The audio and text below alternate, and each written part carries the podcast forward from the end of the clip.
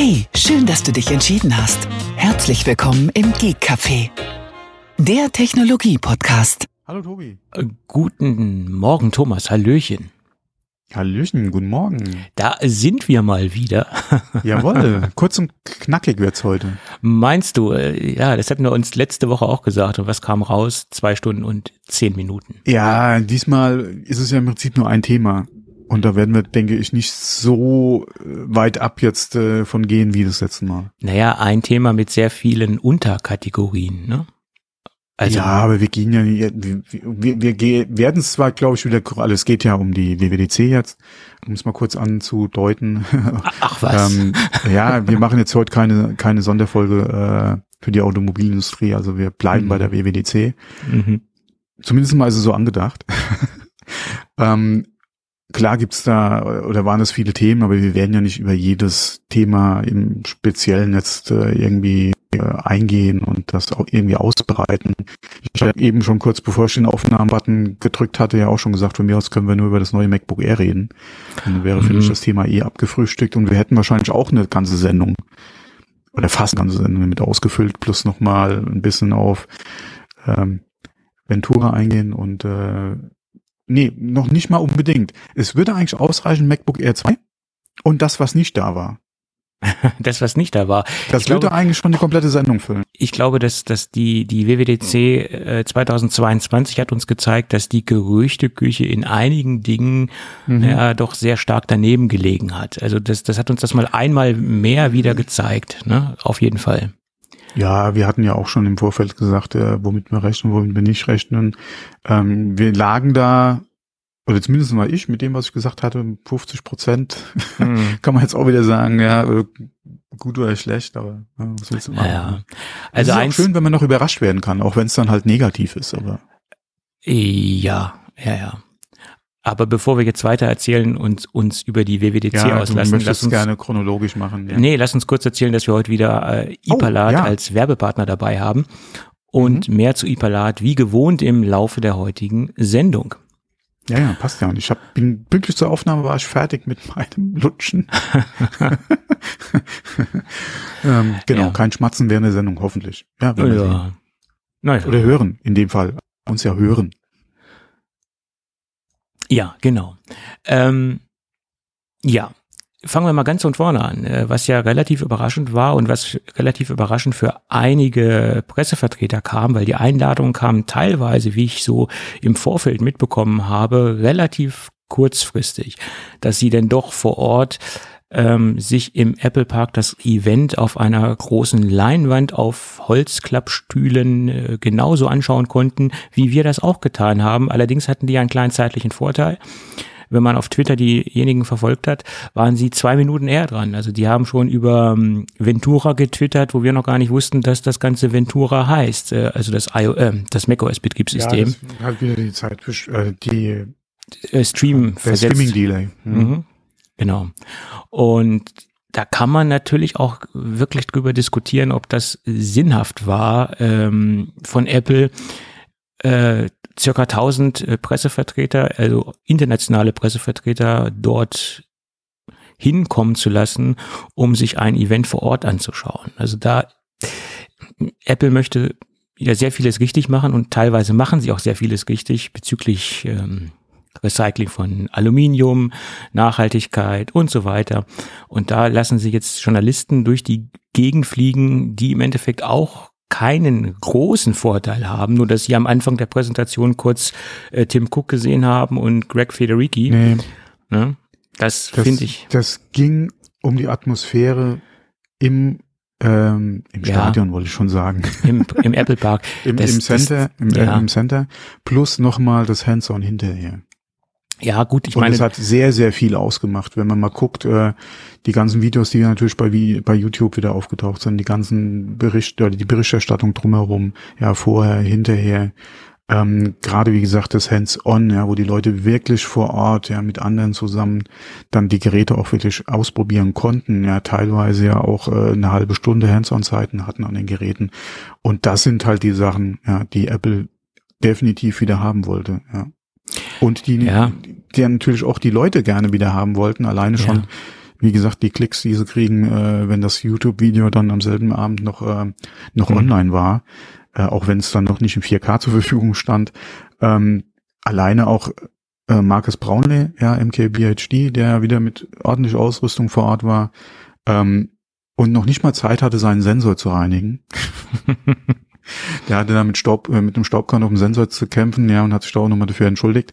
Ähm, The Verge, ja, äh, wenn Nilay Patel da stand, ja, und hat sich ja nicht unbedingt gefreut wie ein Kleinkind, aber du hast schon gesehen, dass es auch wieder für ihn was anderes ist, halt live vor Ort zu sein äh, und ein Gerät dann auch live zu besprechen. Du hast deinen Kameramann dabei, ja, du kannst da, wie gesagt, in der in der Menge, in Anführungszeichen, halt wieder deine Berichterstattung machen in Bezug auf Apple. Ja, es ist jeder drauf eingegangen, wie lange Pause war, ja, dass sie endlich wieder vor Ort sind. Also das ist genau das, was Apple damit erreichen wollte. Ja.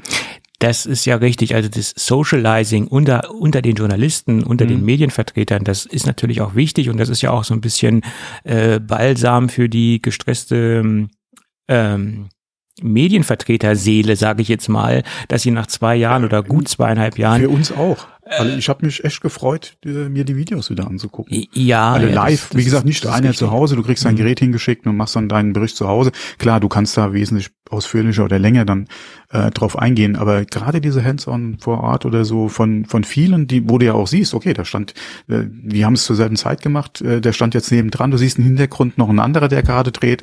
Also das habe ich eigentlich auch schon vermisst, ja. Also da habe ich mich wirklich ja. schon gefreut, ja. die Videos dann auch wieder zu sehen, ja. Äh, da gebe in in dem Bereich gebe ich dir recht, da, da, da stimme ich dir vollkommen zu, aber man hätte den den Vor-Ort-Stream noch mit einem wenig Mehrwert begleiten können, dass die Leute, die vor Ort sind, noch einen größeren Mehrwert haben in puncto, dass vielleicht noch mehr Leute auftreten oder dass man da noch ein bisschen den Medienvertretern noch einen zusätzlichen Mehrwert bietet, als einfach nur den Stream ablaufen zu lassen oder das vorproduzierte Video dadurch, ablaufen zu lassen.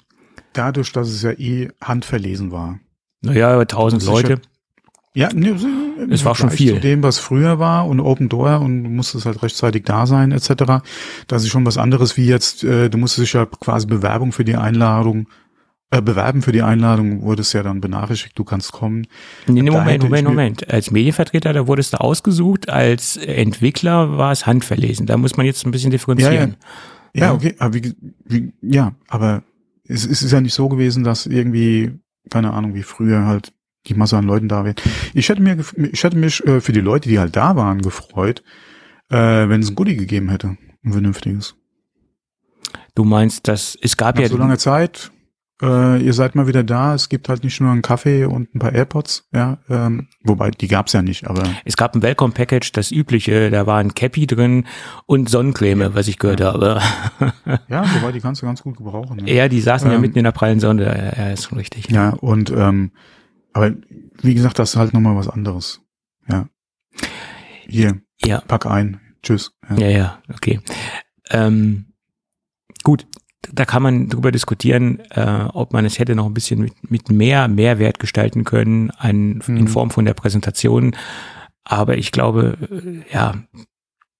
Und ich, ich muss sagen, die Auswahl von, von deutschen Medienvertretern, äh, die war äh, so von den von den Basic, äh, von der Basic-Auswahl sehr gut, aber sie haben das dieses Jahr jetzt noch ein bisschen erweitert und da habe ich mich schon gewundert, wen sie da so alles hingeschickt haben und da habe ich nur so gedacht, ja Mensch, wenn sie den da schon hinschicken, dann können sie uns beide da auch hinschicken. Also das, das ist, da haben sie aber genauso. Äh ja, okay, die Anreise haben sie doch aus, aus eigener Tasche bezahlt, oder? Nee, die, also so viel wie ich weiß, bezahlt die Einreise im Normalfall Apple. Es gibt natürlich viele, ah, okay. die das, die das ablehnen und nicht äh, machen wollen, gerade wenn man jetzt eine große Redaktion ist und um eine gewisse Unabhängigkeit äh, zu haben, um sich davon freizusprechen von der ganzen Geschichte, die das ähm, demonstrativ selbst bezahlen, aber äh, so wie ich das von, von vielen gehört habe, bezahlt die Einreise, die Übernachtung etc. Apple. Ah, okay, okay. War mir jetzt auch nicht bekannt, muss ich ehrlich hm. sagen. So ist es. Gut, aber wer jetzt gerade aus Deutschland da war, könnte ich ja gar nicht sagen. Ja, also da habe ich mich gerade gewundert, da waren so ein hab paar YouTuber nicht, dabei. Verfolgt, ja. Da waren so ein paar YouTuber dabei, wo ich gesagt habe, okay, warum ist der denn jetzt da? Also, ja, ja, okay. Man wird ja. Reichweite. Naja, bei einigen war es also nicht so eine Riesenreichweite. Da habe ich mich wirklich gewundert. Also bei vielen ist es klar, ich meine, dass die vor Ort sind. Aber bei einigen habe ich gedacht, wie konnte denn das jetzt passieren, um Himmels Willen? Ne? Aber okay. Ja. Man muss ja auch mal Glück haben. Ne? Das ist leider so. Ja, vielleicht spricht auch so ein bisschen der Neid aus mir. Ich wäre ja auch gerne da gewesen. Also das gebe ich zu. Ne? Ich wäre natürlich auch gerne da gewesen. Also, nur dafür, nee. Äh, naja, das der ist. Der ganze Stress. Was heißt Stress? Es ist ja schon, wenn du dann auserwählt wirst, dort als Pressevertreter erscheinen zu dürfen, ist es ja schon so ein kleiner Ritterschlag. Weil sie gehen ja da mehr oder weniger sehr selektiv vor. Ne? Also, ja. Ja, aber wie gesagt, in die Staaten fliegen mir den Stress anzutun, aktuell äh, ja. Wegen auch dafür, mh, hm, nee. Ah, ja. Hätte ich wahrscheinlich dankend abgelehnt. Es gibt dann so Chancen. Ich hätte, ich hätte wahrscheinlich gefragt, ob ich es halt übertragen kann. Hättest es mir gegeben.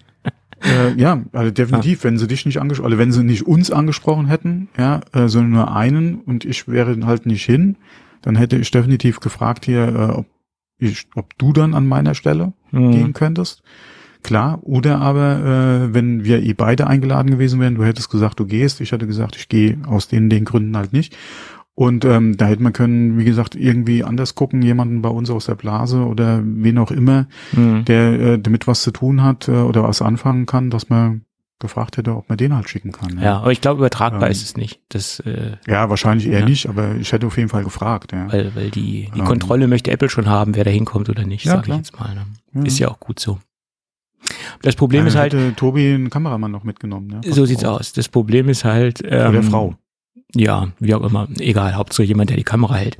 Ähm, das Problem ist halt, äh, wenn du so eine Einladung ablehnst, dann wirst du wahrscheinlich äh, so schnell nicht mehr gefragt. Nicht eingeladen, ja, aber das Risiko ja, hätte man dann eingehen müssen. Das ja. ist, das ist richtig. Das, das merke ich ja teilweise auch äh, bei anderen Herstellern, wenn die mich zu irgendwelchen Events einladen, die ich jetzt persönlich nicht für so spannend finde, gerade speziell aus dem Android-Bereich. Da bekomme ich ab und zu mal Einladungen, wo ich dann sage, ja, mein Gott, wegen Android-Phone, was sowieso nicht so unser Fokus ist, jetzt nach Berlin oder nach Hamburg zu fahren, um mir das anzugucken. Kommt doch wieder darauf an, was für eins es ist. Ja.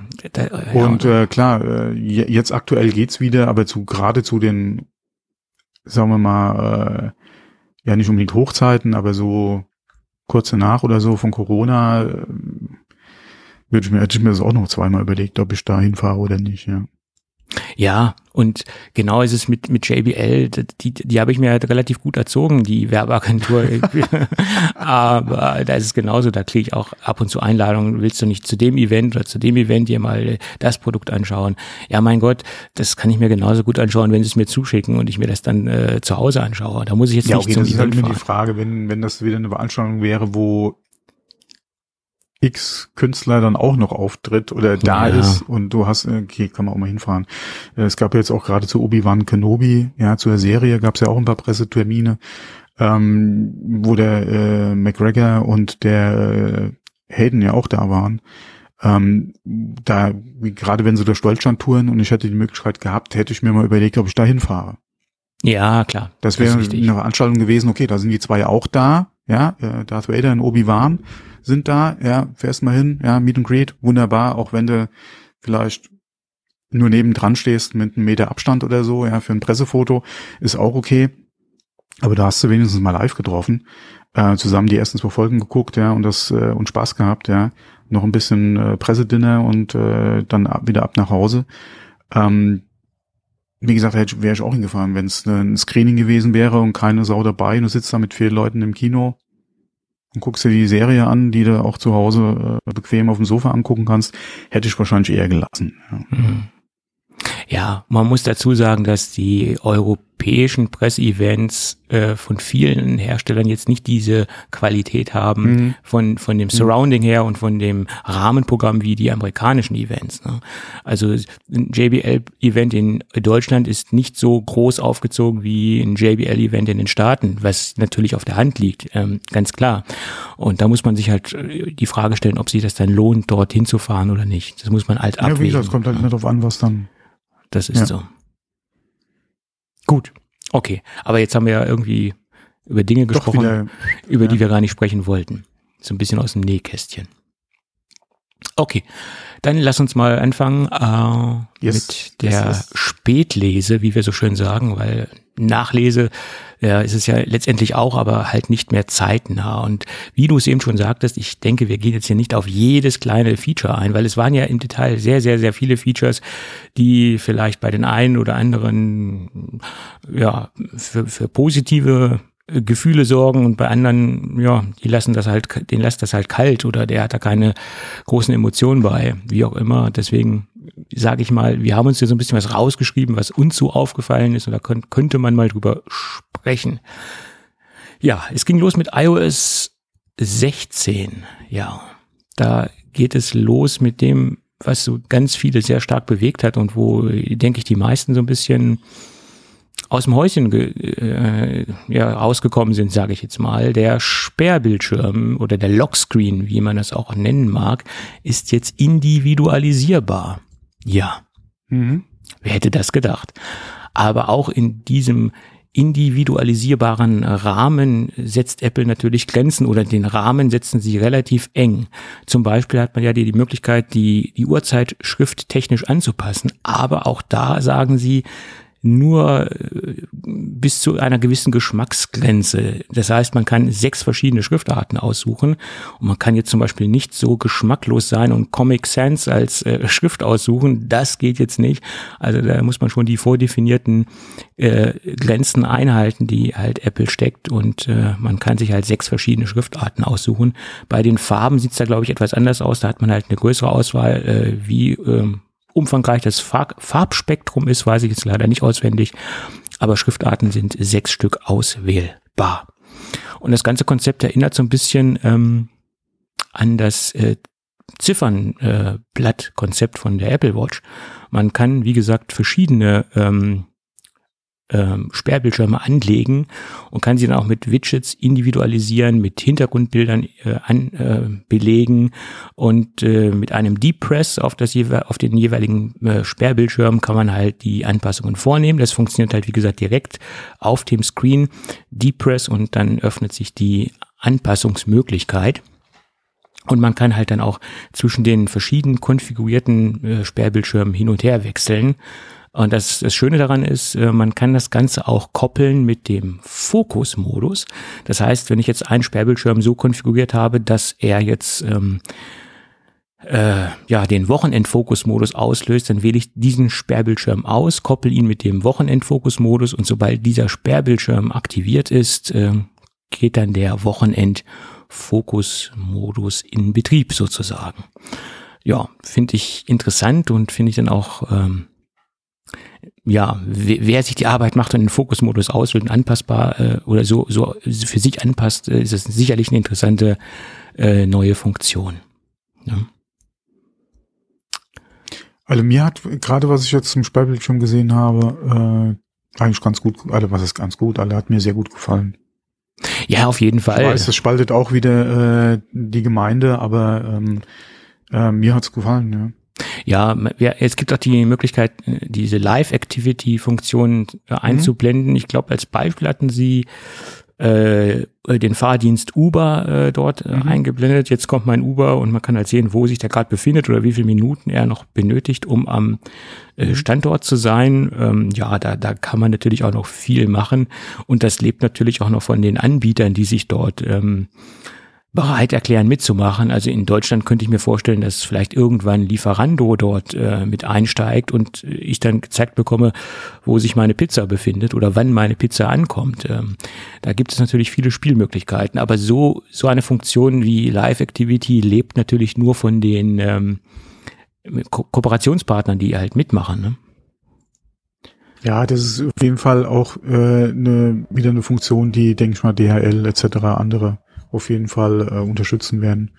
Mhm. Weil es für die einfach auch Sinn macht, ja, beziehungsweise du hast ja in der in der App mit, gerade auch mit der Live-Verfolgung ja auch schon drin, noch acht Stationen entfernt trifft voraussichtlich dann dann ein. Ja, sowas wäre eigentlich prädestiniert für diese Funktion, ja.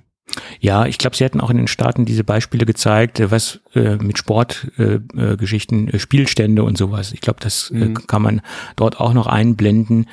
Aber ist ja auch für Europa oder für Deutschland noch gar nicht ähm, so gedacht oder so freigeschaltet. Ich glaube, das ist im Moment nur eine uh, amerikanische ähm, Exklusivgeschichte, ne? so wie ich das verstanden habe. Ja. Ja, äh, schöne Funktion, Sperrbildschirm und das schreit natürlich auch nach äh, einem Always-On-Display und da konnten wir äh, Berichte lesen, dass in der iOS 16 Beta bereits Hinweise stehen auf ein Always-On-Display. Ja. Und ich glaube. Ja, die neuen Geräte war, sind ja noch ein bisschen. Ähm, ja, September, ne? Ja. Verm vermutlich äh, September. Und natürlich so ein so ein äh, stark anpassbarer Sperrbildschirm, der schreit natürlich nach einem Always-On-Display. Das, das, das sind, ist ein Software-Feature, was Hand in Hand mit so einem Hardware-Feature gut äh, funktionieren kann. Mhm. Ja. ja, das zum Sperrbildschirm. Äh, da freue ich mich ehrlich gesagt am meisten drauf, muss ich, muss ich zugeben. Also das ist so ein Feature, wo ich denke, äh, das, das könnte mir im Alltag auch einen gewissen Vorteil bringen, wenn ich es auf meine Bedürfnisse anpasse oder wenn ich mir vielleicht sogar verschiedene Sperrbildschirme anlege, die äh, zu meinem äh, Alltag passen.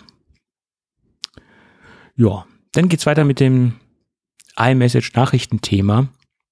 Nachrichten können jetzt nachträglich angepasst werden und zurückgeholt werden.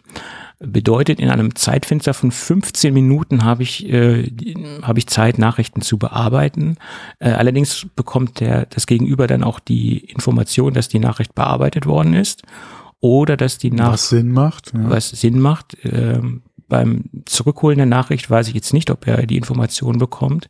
Ich glaube nur, wenn die Nachricht bearbeitet worden ist. Äh, und allerdings auch da würde es im Prinzip Sinn machen, wenn er sie zum Beispiel gelöscht oder so. Ja, oder wenn er sie. Er muss ja nicht wissen, das, aber du hast auf jeden Fall was bekommen. Ja. Und es wurde gelöscht. Alle, genau. Würde meiner Meinung nach auch Sinn machen. Machen ja andere Messenger teilweise auch schon. Mhm. Allerdings funktioniert es derzeit nur, was ich heute gelesen habe, auf Geräten, die auch iOS 16 haben. Also es müssen beide Partner auf dem gleichen Betriebssystemstand mhm. sein. Äh, ob das Apple noch ändert oder ähm, nachreicht, das ist auch mit, ja, abwärtskompatibel Das wäre schön gewesen, wenn es halt eine serverseitige Funktion gewesen wäre, ja. Ja, ich könnte mir vorstellen, dass mhm. das noch geändert wird. Also im Moment ist es halt nur so, beide müssen iOS 16 haben. Dann gibt es noch die Möglichkeit, dass man die Nachricht äh, nachträglich als ungelesen markieren kann. Ja, äh, kann für viele ein Reminder sein, so nach dem Motto, mhm. da war doch noch was. Ähm, äh, kann hilfreich sein im täglichen Workflow. Manchmal klickt man auch versehentlich auf eine Nachricht, die man eigentlich noch gar nicht lesen wollte. Und ähm, wenn man das nochmal ja, also wenn du es gelesen hast, dass du, genau, ähm, ich nutze da zum Beispiel ja in der WhatsApp auch gerade diese, ah, wie ist es, der Stern oder so? Ja. Ich glaube zum Markieren von Nachrichten teilweise, ähm, um die dann halt später nochmal separat beziehungsweise halt gezielt äh, anzugucken, gerade wenn halt irgendwie Termine äh, oder man über Termine ausmacht, äh, ähm, beziehungsweise äh, vielleicht auch mal eine Telefonnummer oder so geschickt kriegt, die man nicht in den eigenen Kontakten hat und da auch nicht unbedingt speichern will. Ähm, eine Adresse vielleicht auch, ja, dass ich mir, weil in der Latte an Nachrichten, die du in so einem Chatverlauf hast, ja, geht die total unter. Äh, deswegen macht so eine ungelesen oder, oder eine, so eine äh, Markierfunktion definitiv Sinn. Ja. Mhm, auf jeden Fall. Mhm. Ja, ja, das im Endeffekt zu den äh, Nachrichten, da gab es noch ein paar andere Thema, äh, Themen, äh, die dann ja auch so fließend sind, ähm, die äh, wie, wie sich wiederum in den, im Nachrichtenbereich wiederfinden, aber auch in anderen Bereichen vom Betriebssystem. Äh, Diktierfunktion zum Beispiel ist jetzt äh, fließend übergehend. Das heißt, ich kann jetzt schreiben, dann Diktierfunktion wieder schreiben. Also da, da wurde ja auch einiges verbessert. Und das ist ja so eine grundsätzliche Funktion, die wir systemweit haben. Ähm, ja, das so zum, zum Groben, was wir in den Nachrichten wiederfinden oder was äh, essentiell ist in, der, in den neuen Funktionen. Ja, die Live-Text-Funktion funktioniert jetzt auch in Videos. Das ist auch ganz entspannt, sage ich jetzt mal. Und das ist auch sehr hilfreich, finde ich. Also ich ähm, finde, das ist eine gute und sinnvolle Erweiterung. Ähm, der nächste Punkt ist, dass man digitale Schlüssel jetzt auch teilen kann. Und das bedeutet auch, ich kann sie jetzt nicht nur ähm, äh, über, den, über das Wallet teilen, sondern ich kann sie jetzt auch weitergeben über den Messenger, sogar auch über äh, Third-Party-Messenger Messenger wie WhatsApp etc. kann ich den digitalen Schlüssel weitergeben. Sprich, wenn ich jetzt ein digitales Schloss habe, äh, oder zum Beispiel ein Auto, was das zulässt, äh, was diese Funktion zulässt, oder auch ein Hotelschlüssel, dann kann ich das halt weitergeben. Aber bei den Hotelschlüsseln ist halt so, da gibt es eine gewisse Limitierung, da muss man halt gucken, wie weit auch der Anbieter ähm, das erlaubt, äh, das dann weiterzugeben. Äh, da ja, gibt's du, Limitierungen. ja, da musst du so aufpassen. Du kannst nicht hingehen und kannst da jemanden an 100 Freunde den Schlüssel schicken lassen. Das, mh. ja, ja, klar. Wie gesagt, wenn ich das für mein Auto machen will, okay, das ist eine Sache. Aber gerade Hotels, Motels, äh, Ferienwohnungen etc., die so eine Funktion anbieten wollen, da macht es keinen Sinn, 100 Leuten da Zugriff auf den Schlüssel zu geben. Mhm. Genau. Das geht so nach hinten los. Ja. Ja, gut, ich meine, beim Fahrzeug ist es ganz, ganz nett. Also wenn ich jetzt zum Beispiel kurzzeitig, äh, ja, was weiß ich, meiner Frau den Zugang geben möchte oder den, den Sohnemann oder was weiß ich, da, da denke ich, macht das Sinn, aber da muss man natürlich erstmal ein Fahrzeug haben, äh, was das Ganze unterstützt. ne? Das ist halt so. Ja, wenn du mal guckst, wo diese Funktionen zuerst kommen, Ja, und ob ich meinen Maybach unbedingt für meinen Fahranfänger freischalten will, weiß ich jetzt auch nicht. Ja. äh, oh, ich denke, wer sich einen Maybach leisten kann, der hat dann auch nicht das Problem, das Fahrzeug seinen Sohnemann zu Ja, vor allem, der hat, der, der braucht ihn gar nicht freigeben, weil der hat einen Fahrer, der seinen Junior wahrscheinlich von links nach rechts fährt. Ja. Oder er hat einen eigenen Maybach. Ja, hm, Wie auch immer. den muss er sich erstmal bedienen. Ne? Äh, womit auch immer. Gut, dann geht's weiter. Äh, also Nochmal zur Erinnerung, wir lassen ja äh, absichtlich ein paar äh, Themen und Mhm. ein paar äh, Funktionen aus. Also wir haben jetzt ja keinen keinen Anspruch auf Vollständigkeit der Features. Ne? Das, das nochmal zur Erinnerung, weil äh, da waren bestimmt noch ganz, ganz viele Themen und Punkte dazwischen. Wir lassen das hier mal großzügig so ein bisschen was raus. Apple Pay Later kann man jetzt auch, äh, nicht, was heißt Apple Pay Later? Later ist die neue Zusatzfunktion. Apple Pay Later ist also quasi das neue Angebot, dass man gewisse Produkte, was heißt gewisse Produkte? Es ist anbieterabhängig. Das heißt, der Anbieter muss diese Funktion anbieten, dass ich halt ähm, Sachen später bezahlen kann. Äh, das funktioniert ohne Zinsen, läuft innerhalb eines gewissen Zeitraumes. Ich glaube, das sind vier Wochen, in dem das bezahlt sein Mhm. muss. Ganz, oder sechs Wochen, vier Wochen. Ich glaube, es waren vier Wochen. Und das Ganze funktioniert halt ohne Zinsen und so viel wie ich weiß, hat Apple da auch mittlerweile einen eigenen Zahlungsdienst oder eine eigene äh, outgesourcete Firma gegründet und übernimmt diese Funktion jetzt selbst oder diesen Dienst jetzt selbst. Sie gehen jetzt nicht mehr mit Goldman Sachs ähm, in Kooperation, sondern äh, machen das Ganze selber. Wie gesagt, es muss vom Anbieter angeboten werden. Das kann ich jetzt nicht einfach so Ja, auswählen. da hätte ich mir eigentlich auch gewünscht, äh, ein bisschen mehr Mut bei Apple. Ja, dass sie gesagt hätten, okay, äh, wir machen das anders, weil wir kriegen ja die Kohle sowieso. mhm. In 99 Prozent der Fälle wahrscheinlich, ja. Ähm, der Merchant kriegt die Kohle von uns direkt komplett und wir machen das mit, mit dem Kunden, ja, oder mit unserem Nutzer von Apple Mhm. Pay machen wir das und strecken es ihm über vier Teilzahlungen. Und wie gesagt, der Merchant kriegt direkt, dann hättest du das im Prinzip mit allen von Anfang an machen können. Äh, klar, übernimmst du das Risiko, ähm, und, aber das hätte man auch. Ja, und das. Risiko kann man ja auch wieder minimieren über einen Kreditversicherer, den man dann wiederum im da Hintergrund kost, hat. würde Apple natürlich alles Geld kosten. Ja, ja, klar, kostet das aber Geld. wie gesagt, klar. ich hätte mir gewünscht, die hätten das so gemacht, weil dann hättest du einmal die Einschränkung halt nicht, dass halt der äh, Anbieter, ja, oder der, der Händler, der halt das nutzen will, dann quasi äh, mit im Boot sein muss und das halt freigeben muss. Ähm, du hättest auch den Druck nicht aufgebaut deinem Händler gegenüber, mhm. ja, weil dann doch die Nachfrage kommt, warum bietest du das nicht an, wenn es Mhm. X und Y macht? Ja, aber Also ich bin halt ganz, nicht, ja. ich bin ganz ehrlich, ich hätte mir gewünscht, Apple würde dieses gar nicht erst anbieten, diese Funktion. Ähm, naja, weil das eine Funktion ist für gewisse Leute in eine Schuldenfalle zu geraten. Und das ist der erste Ja. Schritt. Äh, es ist nicht unbedingt. das kannst du über so vieles sagen. Ja, Also das kann man über vieles macht- sagen. Aber gerade wie Apple sich nach außen präsentiert, äh, äh, so politisch korrekt etc., ist das eigentlich Ja, dann, eine dann Funktion. hättest du auch schon äh, gerade die oder 90 Prozent der In-App-Käufe bei, äh, Ja. bei Free-to-Play-Spielen dürften dann nicht Ja. sein. Ja. Aber wie gesagt, Apple Pay Later ist jetzt nicht so ein Ding, was so hundertprozentig zum Charakter von Apple passt. Ist, ist meine Meinung. Also, Es ist eine Bezahldienstfunktion mehr, die sie halt jetzt anbieten. ja, ja, klar. Und es ist ein Bezahldienstleister, äh, äh, beziehungsweise sie bieten halt eine Funktion an mit Apple Pay. Das gehört dazu. Ja, viele andere machen es ja mittlerweile auch. Klar, kein Grund, das auch selbst zu machen, aber es ist halt eine Funktion, die von den Nutzern halt auch nachgefragt wird. Also wird es halt auch angeboten. Ja, klar. Und wie gesagt, vier Wochen ist ja noch ein überschaubarer oder beziehungsweise dieser kurze Zeitraum ist ja noch sehr überschaubar. Das ist ja was anderes, als wenn du sagst, okay, du, wir strecken das Payment jetzt über sechs Monate.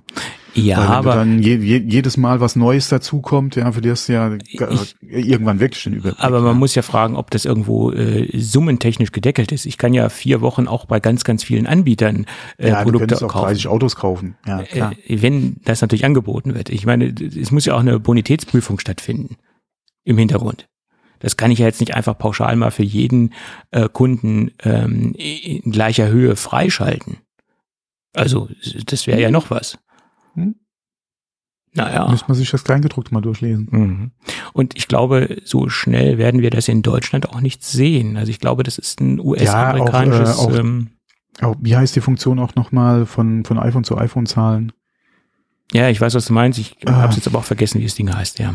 Weil das ist, ich bin mal gespannt, wann das hier rüberkommt, weil das ist ja auch nochmal so ein Ding. Die ganzen äh, Payment-Dienstleister, Terminal-Anbieter, das fällt ja auch alles weg. Ja, das ist richtig. Allerdings, Weil ich, ich zum Beispiel würde mir dann, wenn ich es nicht bräuchte und das größere Display haben wollte und dann darüber auch gleichzeitig meine Kassenabrechnung mache, ja, würde ich mir nicht unbedingt nochmal halt einen extra Dienstleister mit ins Boot holen, ja, wenn es auch für, mich handelbar ist von iPhone zu iPhone. ja, das kann auch andere Vorteile haben. Sehen wir ja jetzt Ja, äh, klar. in anderen Bereichen, wo Updates fehlen. Ja, ja, das auch. Ja, immer noch. Immer Das noch. muss ich mir ja. vorstellen. Immer noch. Wir sind jetzt in was? Woche drei? Zwei? Drei? Ich weiß es nicht, aber es, ist, äh, jeder Tag ist zu lang für, für so einen, Ja, die hatten ja auch schon überlegt, sie die Hardware einfach austauschen. die ja sowieso schon mehr oder weniger End of Life war. Also Ja, äh, genau, das ist ja die Pro ja. äh, un unvorstellbar. Ich sag mal, äh, so wird das Bargeld niemals aussterben, wenn wir so weitermachen. Was sowieso nicht aussterben wird auf absehbarer Zeit, das ist meine Meinung. äh, was man sich auch eigentlich nicht wünschen kann. ja, in man kann sich Dingen. wünschen, dass über, dass es mehr Möglichkeiten gibt, bargeldlos zu bezahlen. Ja. Aber damit einhergehend, dass es immer weniger Möglichkeiten gibt, mit Bargeld zu zahlen, das wünscht man sich ja nicht. Die Alternative, bargeldlos, okay, die hätte ich auch gerne, äh, keine Ahnung, an der Bratwurstbude, ja.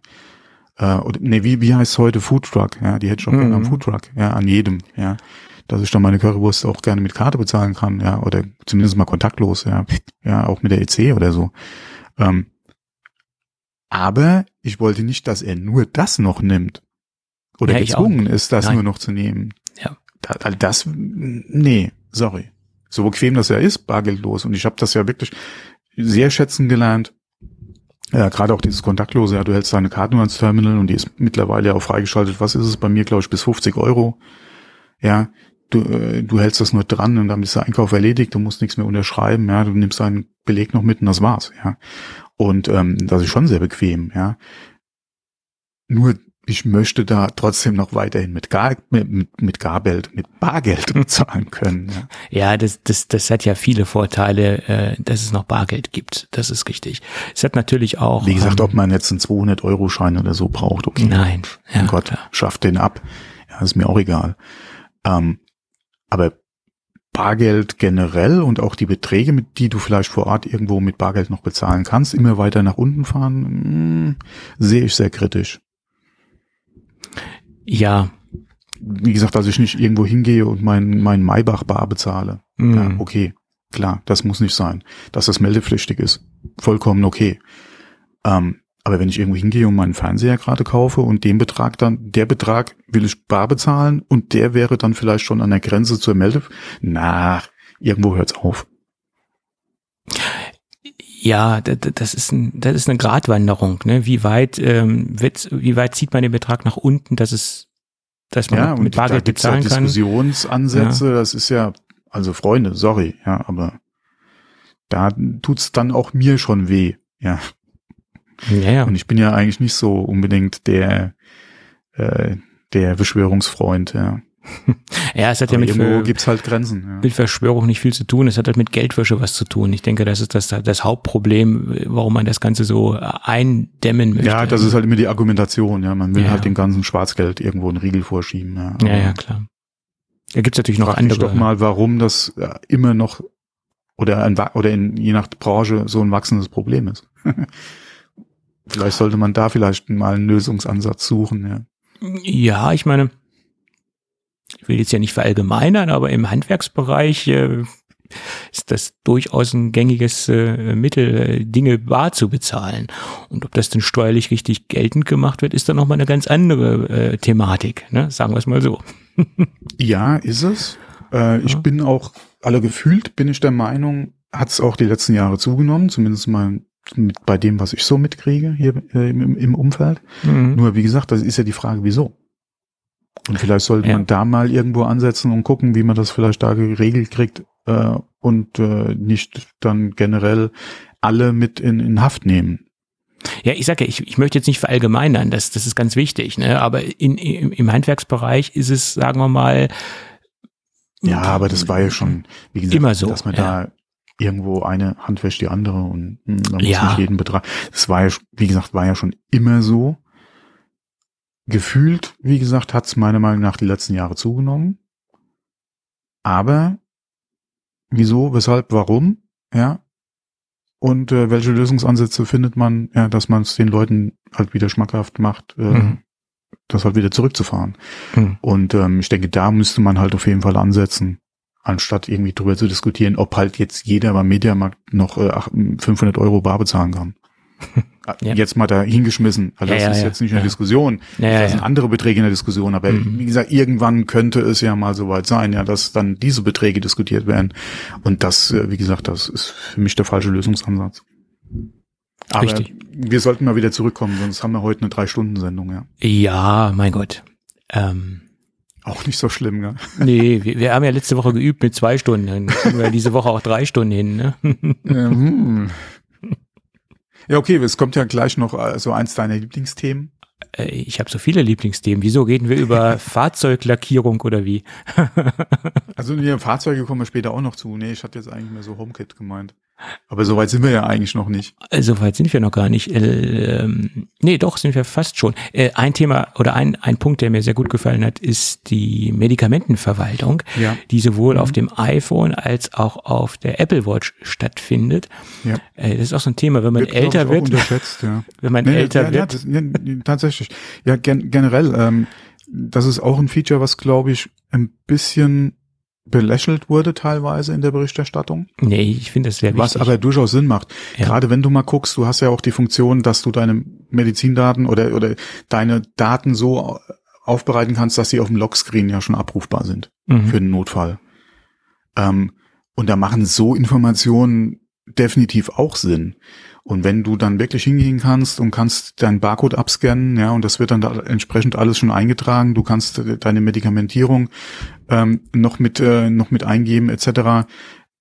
Das ist wirklich ja, eine sehr sinnvolle Funktion. Und zwar Das- nicht nur für Ältere, ja. das ist ja auch eine Weil ganz jeder, der irgendwie regelmäßig Medikamente nehmen kann, ist das eine super Funktion. Und ich hoffe mir, dass das relativ zügig die Welt in die ganze, also den Weg in die ganze Welt findet. Ja. Auf jeden Fall. Also das sollte eine, eine weltweite Verbreitung finden, ähm, weil das sind ja se- sehr viele Punkte, die diese Funktion beinhaltet. Zum Beispiel Mhm. ist es so, dass du in den Staaten, das muss man jetzt erstmal klar anführen, da wird es, diese Funktion als erstes Ja, kommen, relativ Äh, schnell sollte das. hm, die Medikamente per iPhone oder per iPhone-Kamera hinzufügen kannst, über den Barcode Mhm. hinzufügen kannst. Und somit gibt's dann auch über den Zugang zu der Datenbank erstmal eine grundsätzliche Information über das Medikament. Und wenn man natürlich mehrere Medikamente nimmt, kann man natürlich auch schauen, ob sie vernünftig miteinander kompatibel sind oder ob sie vielleicht sogar eine Wechselwirkung haben und sich aufheben äh, oder dadurch noch durch diese Kombination ähm, Nebenwirkung, Nebenwirkungen entstehen könnten, etc. Es gibt ja die verschiedensten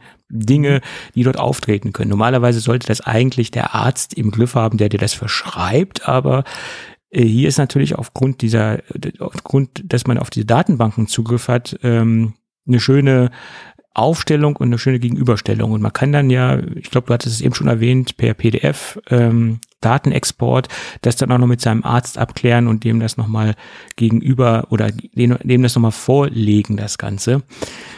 Äh, und das, das finde ich ganz gut und ganz wichtig und auch ganz interessant. Und dann der allerwichtigste Punkt ist, man hat natürlich eine Reminder-Funktion, dass man ähm, äh, gesagt bekommt, hey, äh, es ist 12 Uhr, du solltest jetzt die blaue mhm. Tablette nehmen, es ist 18 Uhr, du solltest die grüne Tablette nehmen. Das, das ja. darf man auch nicht unterschätzen und zwar auch wieder nicht nur für Ältere, sondern mir ist es jetzt tatsächlich die letzten Tage auch passiert, dass ich vergessen habe, morgens meine Medikamente zu nehmen. Ja, ja.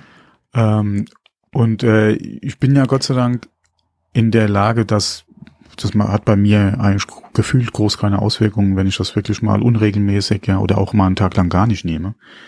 Ähm, von daher ist es jetzt nicht das Problem, aber und klar kannst du auch so deinen Wecker stellen. Und äh, in der ja. Regel sollte man auch dran denken, nur ähm, wie gesagt, dann vergisst du es mal, ja, und dann ist so eine Funktion auf jeden Fall auch nicht schlecht. Ne? Man kann das natürlich konfigurieren über, über die Erinnerungsfunktion und auch über mhm. wiederkehrende Erinnerungen. Aber da ist der nächste Punkt. Das mögen wir alles super schnell und einfach einrichten können. Aber gerade wenn man das iPhone einer älteren Person gibt, ist das natürlich über diese, diese grundsätzliche Funktion viel einfacher, dass man das automatisch äh, so einen Reminder-Plan bekommt. Also man muss es ja auch ein bisschen größer sehen, dieses Thema. Ne? Ja, und auch genauso, du bist ja da auch wieder in deinem Mac-Universum unterwegs. Äh, die Abstimmung dann zwischen iPhone, Apple Watch, eventuell Mac, ja, auch wenn mal dein iPhone oder deine Watch nicht dabei hast, ja, dass du eventuell auch einen Reminder dann über ein anderes Gerät noch kriegen kannst. Das sind ja alles so Funktionen, ähm, ja. Ja.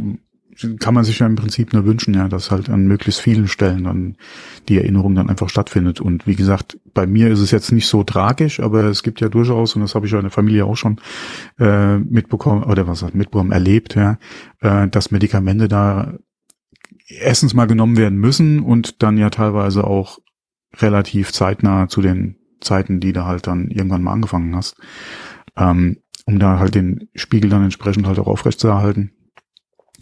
Und ähm, da ist es ganz gut, wenn man da so viel Unterstützung wie möglich dann halt auch hat. Ja. Auf jeden Fall. Also das war so, das klingt jetzt doof, aber eines der Highlights für mich in in iOS. Ne?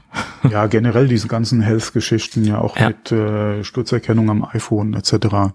Ja. Ähm, beziehungsweise Auffahrunfall, was mhm. ja über den Sensor geht, ähnlich ja ist wie mit dem äh, Sturzsensor mhm. beim, beim Radfahren etc. Mhm. Ja, das sind alles so Funktionen, klar, her damit, ja. Mhm wenn die gut funktionieren, klar, die, wenn die nicht funktionieren und äh, es zu 30 ja. äh, falschen äh, Unfallmeldungen kommt, okay, ja, äh, pro Stunde, ja, das, klar, das ist eine Funktion, die brauchst du nicht. Aber wenn sowas zuverlässig funktioniert, klar, mhm. mehr her damit, ja. Wie schnell kann was passieren, ja? Auf jeden Fall. Das ist wohl wahr.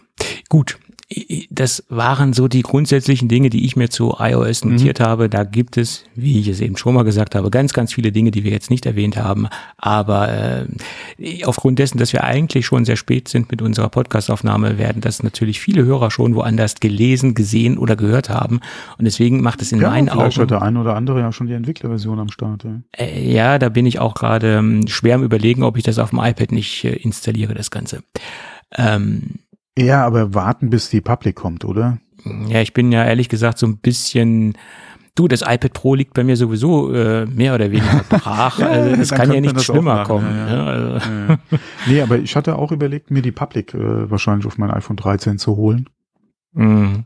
Das ja, weil äh, mit, mit der 15 hatte ich eigentlich ganz gute Erfahrungen gemacht, nachdem ich da äh, in die Public eingestiegen bin und dann hatte ich überlegt, ja, mein Gott, ja gut, beim iPhone bin ich, bin ich sehr skeptisch, weil es für mich ein sehr wichtiges äh, Arbeitswerkzeug ja, ja, ist. Klar. Äh, und ich glaube, ich bin, äh, ich bin noch der, der Einzige, der mit dem iPhone noch sehr oft telefoniert. Das macht man ja heute kaum noch, telefonieren. Du hast ein Smartphone und telefonierst damit. Oh. Was bist du denn für einer? Da, da ja. habe ich eine nette Anekdote, ja. Ja, aber... Ähm, Apropos telefonieren mit dem Smartphone, ja. Meine Frau hat jetzt WLAN-Telefonie entdeckt. Mhm. Und wir haben ja hier äh, so einen schlechten Mobilfunkempfang bei uns mhm. im Ort und auch hier im Haus. Und äh, sie hatte zuletzt mit dem Service äh, oder mit ihrem Anbieter telefoniert, ähm, wegen der Vertragsumstellung. Und dann hatte sie halt, äh, hat er gesagt, ich rufe dann gleich zurück. Und die so, ja, äh, bitte auf dem Festnetz, weil mobil ist so schlecht möglich. Und er so, äh, haben Sie WLAN?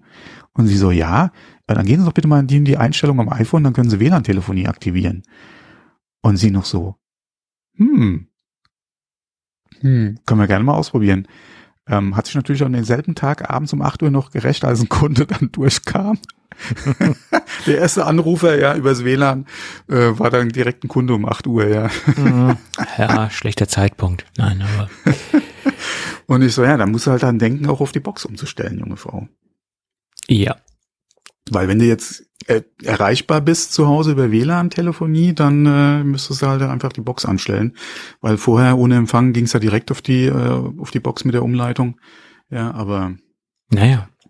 Wie gesagt, ähm, auf mein Produktiv, Vor- und Nachteile. auf mein Produktivgerät würde ich das jetzt nicht installieren, Mhm. weil es ganz, ganz wichtig ist, dass mein Telefon funktioniert. Und Ja. hundertprozentig funktioniert. Sagen wir es mal Ja, so. genau, das ist ja bei dir nochmal ein bisschen was anderes als bei mir, ja. Naja. Äh, und wie gesagt, dadurch, dass ich eigentlich ganz gute Erfahrungen mit der 15er hatte, als ich eingestiegen bin in die Public, denke ich mal, werde ich das mit der 16er auch machen, ja. Mhm. Also ich werde auch nicht bei der ersten direkt äh, installieren, aber ich denke mal so mit dem zweiten Update zur 16 könnte man wahrscheinlich einsteigen. Mal gucken, was halt so die, die Berichte jetzt oder die Erfahrungen zur, zur äh, Entwicklerversion sagen und dann mal gucken, was, was der Public Release macht und dann bin ich wahrscheinlich dabei. Mhm. Gut, dann lass uns noch mal kurz über HomeKit sprechen. Ja, HomeKit, Kurz? ja, da, da ist nicht viel, weil ehrlich gesagt haben sie sich da auch sehr kurz gehalten. Sie haben halt äh, den Meta-Support angekündigt und dass das jetzt äh, demnächst kommen wird, das Ganze, und haben sich nochmal klar und deutlich zu Meta bekannt und haben halt nochmal die Vorteile erklärt, plattformübergreifend etc. und so weiter und haben halt die Partner nochmal aufgezeigt, wer da alles mitmacht. Da gab es dann wieder halt so eine schöne, schönen großen Screen, wo die ganzen Partner äh, aufgezählt worden sind. Ja, und äh, da hoffen wir ja alle drauf, dass das uns sehr viel Erleichterung bringen wird, wenn wir das im Alltag dann auch wirklich ähm, live Ja. erleben können. Ne? Aber es zeichnet sich ja ab, dass Meta der Standard sein wird, ja. Und Ja. Ähm, von daher. Und das, das tut auch Not, dass da dementsprechend was Übergreifendes kommt. Und ja, die Home-App wurde ein bisschen aufgeräumt, die wurde überarbeitet. Man kann jetzt endlich Kategorien ähm, äh, sich anzeigen lassen. Das heißt, ich drücke jetzt zum Beispiel auf die Kategorie äh, smarte Beleuchtung und oder nicht smarte Beleuchtung oder Leuchtmittel äh, im Allgemeinen und es werden mir alle Leuchtmittel aufgezeigt und ich muss jetzt nicht in die in die, äh, in die Übersicht der Räume gehen und mir das selektiv ähm, auspicken und suchen, sondern ich kann jetzt halt auch nach ähm, Produktkategorien filtern oder alle Kameras oder alle Sensoren. Äh, das denke ich ist eine sehr sehr große Erleichterung, weil es gibt natürlich auch Leute, die nicht nur zwei drei Geräte haben, sondern die da schon sehr sehr ordentlich ausgestattet sind. Ich war letztens in so einem HomeKit ähm, Haushalt äh, und da war ich erschrocken, was da so alles drin steckt. Also ich dachte immer, ich habe schon viel HomeKit-Geräte am Start, Mhm. aber äh, der hatte, glaube ich, 123 äh, HomeKit-Geräte Oh, angemeldet. Äh, das war schon Ja, das ist natürlich schon beeindruckend. eine, Hausnummer. Aber da fällt mir auch gerade wieder was ein, was ich jetzt gerade bei mir im privaten Umfeld mitgekriegt habe. Ähm, äh, die von Freund von uns, die Eltern haben auch, weil sie jetzt halt auf fortgeschrittenes Alter etc. haben jetzt äh, auch angefangen, das Heim äh, umzurüsten oder das Zuhause ein bisschen umzurüsten, gerade was halt jetzt zum Beispiel elektrische Fensterheber betrifft, äh, einen vereinfachten Hauszugang über elektronisches, äh, über äh, elektronische Schlüssel etc. Ähm, und die hatten jetzt das Problem, dass die das, was sie haben wollten, für die Rolllädenmotoren, gerade mit einer HomeKit-Steuerung, nicht bekommen haben. Mhm. Aktuell nicht lieferbar von dem Anbie äh, von dem Hersteller, was sie haben wollten. Mhm. Und äh, die waren, haben, lange nach einer Alternative gesucht, ja, und ähm, sind da immer noch nicht so ganz glücklich mit dem, was momentan halt zu bekommen wäre. Ähm, wo ich auch gesagt, das kann ich mir eigentlich nicht vorstellen, aber es ist tatsächlich so, dass der ein oder andere Anbieter, gerade wenn es um Integration in bestehende Systeme geht, da ein Problem hat äh, zu liefern. Ja. Dann sollten Sie sich mal bei? Rademacher umschauen, weil die bieten HomeKit-Kompatibilität an, die Geräte.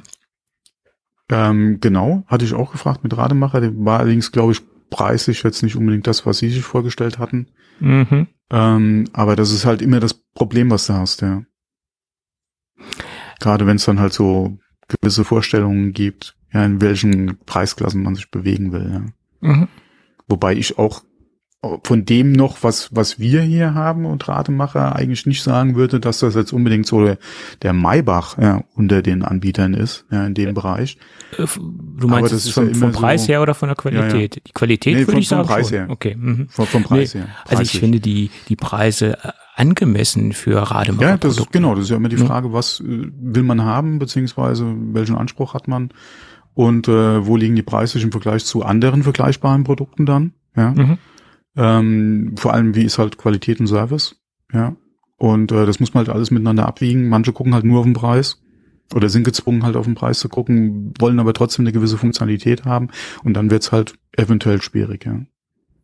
Nee, aber ich hätte nicht gedacht, dass es da teilweise so Lieferproblematiken momentan gibt. Aber da auch wieder, wir haben es ja generell, ja. Deswegen, wir haben ja, oder wir haben es ja letzte oder vorletzte Folge auch schon gesagt, es ist ja im Prinzip keiner, der nicht irgendwo mit den ganzen Lieferproblematiken jetzt betroffen ist, ja. Ja, das zieht sich durch komplette Genau, Branchen ja. durch. Äh, äh, Mhm. Das ist jetzt nicht nur im Automobilbereich oder im IT-Bereich. Mhm, genau. Und Rademacher ist ja auch sehr viel Elektronik, Steuerungselektronik etc. Das ist ja jetzt Generell, nicht. ja, äh, hast ja da überall, Ja. was haben wir gesagt, überall ist ja mittlerweile ein Chip drin, ne? ja, gut, Geht ja nicht mehr ohne. ist halt so. Ja. Ja. Mhm. Ja gut, also wie gesagt, äh, HomeKit äh, wurde stark überarbeitet. Mhm. Äh, man hat jetzt eine bessere Übersichtlichkeit. Die App, ähm, ja, soll jetzt nochmal wirklich stark angefasst worden sein. Bin ich gespannt, speziell auch auf die Home-App auf macOS, weil die war ja mehr oder weniger jetzt nicht so schön. Mhm.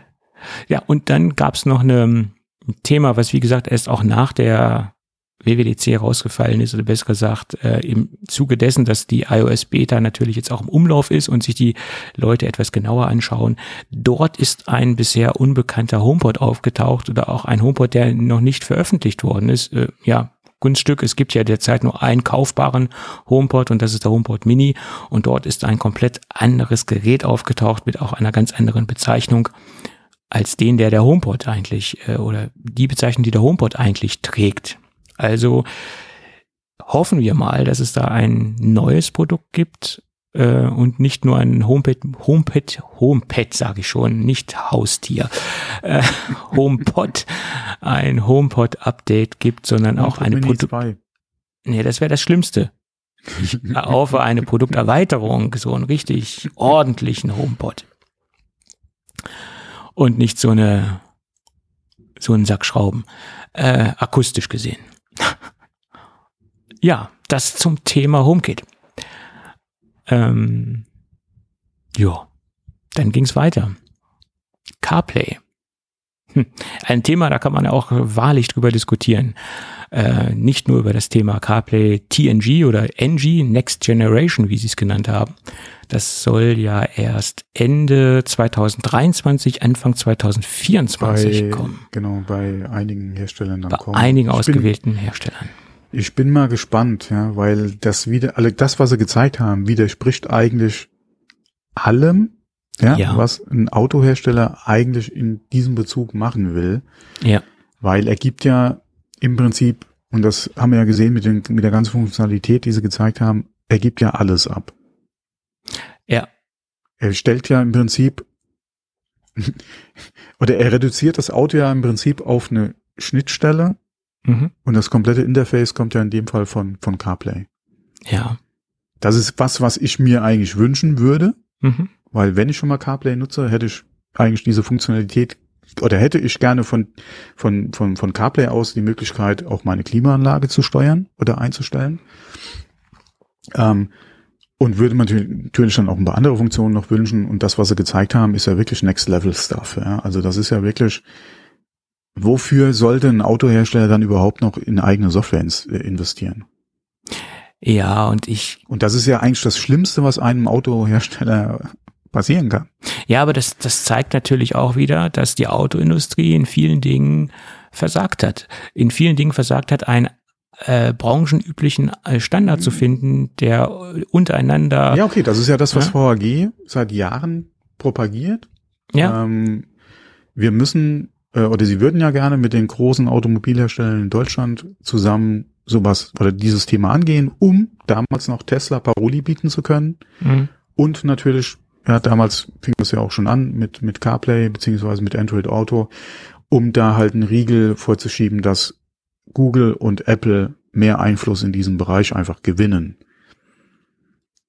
Äh, ja, bis jetzt ist, ist es ja null gefruchtet, ja. Ähm, BMW hat ja mal gesagt, ja, sie sind oder sie investieren ja so viel mehr in die Entwicklung. Wie gesagt, VAG mit Audi und dem Rest äh, im VW-Konzern ähm, äh, wollten ja ihr eigenes, äh, was heißt äh, eigenes Hübschen, aber wollten ja da, wie gesagt, äh, alle mit Boot holen. Ja, das hat ja bis heute nicht funktioniert. Ähm, die entsprechenden Abteilungen da aufzustocken, beziehungsweise Talent einfach ranzuziehen, hat auch anscheinend nicht so funktioniert, wie sie es gerne hätten. Ähm, und äh, ja, haben sie es verschlafen? Könnte man schon so sehen, würde ich sagen. Gerade auch mit der Entwicklung, die sie angegeben haben, mit den Thematiken, die sich auch gerade bei VW gezeigt haben in Bezug auf Softwareentwicklung, hätte man, äh, denke ich mal, ein bisschen mehr ähm, Gas geben und, und Geld in die Hand nehmen müssen, wenn man es denn wirklich hätte so forcieren wollen, wie halt die Rede davon war. Mhm. Und das haben sie eindeutig ja. verschlafen, ja. Also sie sind, sie sind jetzt, man, man könnte jetzt bei vielen äh, Automobilherstellern sagen, dass sie jetzt aufgewacht sind, aber das Aufwachen, das, das kam jetzt äh, wirklich sehr, sehr spät.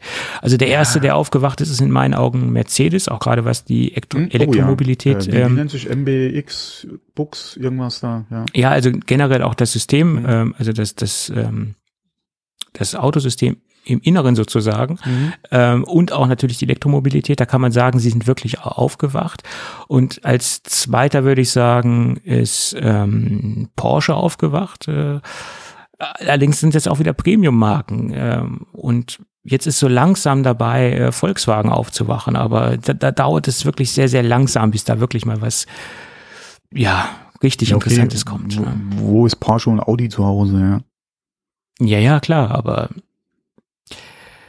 also mich überzeugt am wenigsten jetzt ein Elektrofahrzeug aus dem Hause VW. Da gibt es einige Fahrzeuge, die interessant sind. Der ID5, der gefällt mir sehr gut.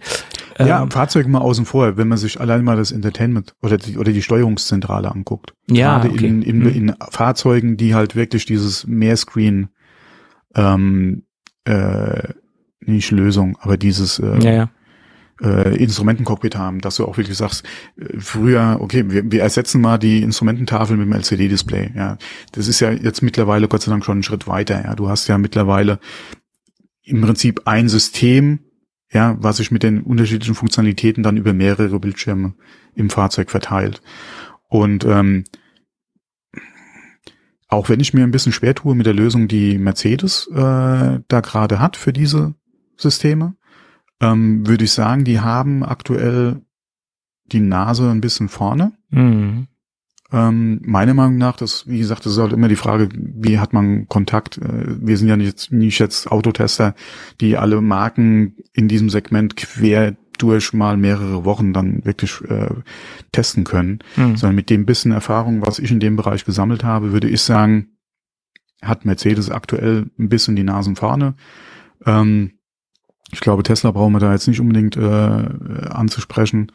Ähm, mm, die haben zwar oder waren lange führend, haben allerdings, glaube ich, meiner Meinung nach da ein bisschen, bisschen verloren. Also der, hm.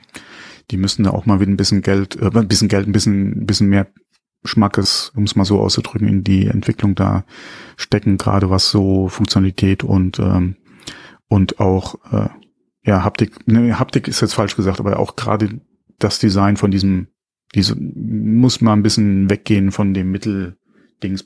Ja, das, wie gesagt, gibt meiner Meinung nach bessere Lösungen mittlerweile. Ähm, aber die haben, wie gesagt, Tesla eigentlich so als Hauptkonkurrenz in dem, im Softwarefeld gesehen. Und mittlerweile kommt halt der Druck von, von Apple und von, von Google. Und anscheinend hat Apple ja auch Hersteller gefunden, die sich darauf einlassen wollen und mit der Demo, die sie gezeigt haben, ja, nice. Nicht Mhm. unbedingt jetzt weltbewegend viel Neues, was man nicht auch schon von anderen, zumindest mal in der Studie gesehen hätte. Ähm, aber aus dem iPhone raus. Ja. Und das ist halt der Hammer. Ja, du schließt dein iPhone an, ja, äh, egal ob jetzt äh, über USB äh, beziehungsweise Lightning ähm, äh, oder im Idealfall halt Wireless, ja, ähm, und hast dann diese Funktionalität ja, äh, im Auto, ja, über dein iPhone. Du übernimmst quasi das Auto, ja, mit deinem iPhone. Und ich kann mir nicht vorstellen, dass ein- eine BMW, eine Mercedes, ja, eine Audi, Porsche, VW, ja, wer auch immer, glücklich sein kann, sowas zu integrieren. nee, Weil äh, du bist, du du verabschiedest dich im Prinzip, oder dein Auto wird zumindest mal, was das betrifft, austauschbar. du, du gibst ein Stück Identität ab. Und Weil wenn du wenn du ein Mercedes hast, ein Audi hast und äh, von mir aus ein VW oder ein Porsche, ja, die ein ähnliches Layout haben, was jetzt die Instrumente oder oder die Displays im Auto betrifft, Mhm. macht es im Prinzip keinen Unterschied mehr, in was für ein Auto du einsteigst, wenn du dein iPhone dabei hast. Und wenn Du kannst in jedem Auto dasselbe Layout fahren, eben dieselbe Funktionalität haben, und dieselbe Bedienbarkeit haben. Ja, das sehe ich als äh, als gleichzeitig so als Vorteil, gleichzeitig aber als Für Nachteil. den, für den, für den Nutzer ja. Äh, na, für den Gerade- Nutzer, ich denke, es gibt da zwei verschiedene Nutzergruppen. Es gibt die Nutzergruppe, die das Auto als Mittel zum Zweck sehen, die einfach nur sagen, das ist ein Transportmittel. Es ist mir eigentlich egal, wie mein Auto von außen aussieht. Ähm, i- ich will ein, ein bequemes Fahrzeug haben, was innen drinne äh, wie andere Präferenzen setzt, also der mehr, mehr Präferenzen auf die Steuerung legt, etc. Und es gibt natürlich die Leute, die mehr auf die Leistung gehen, mehr auf das Exterieur, äh, wie, also ja, aber inwieweit hat dann das äh, oder ist das abhängig von dem, was die Bedienung deines Fahrzeugs betrifft? Du kannst dir ja einen 911er kaufen, nimmst dein iPhone mit dem System und, ja, und hast aber dieselbe äh, Funktionalität, Optik, Bedienbarkeit, wie wenn du in deinen Kombi einsteigst, der vielleicht von Mercedes ist. Du steckst dein iPhone oder du hast dein iPhone dabei, aber ja, wie gesagt, Instrumententafel, Layout, das Design ja deiner Kombi-Instrumente, ja die Anzeige, äh, deine Navigation, ja die du weißt, wo deine Elemente oder wo die Menüs versteckt sind für die Klimaanlage, das bleibt ja auch über die diversen Autohersteller gleich. Voraussetzt, die untersetzen halt äh, die die Hm. die unterstützen halt die Funktionalität und bieten dieselben Schnittstellen an. Mhm. Aber da gehen wir jetzt einfach mal davon aus.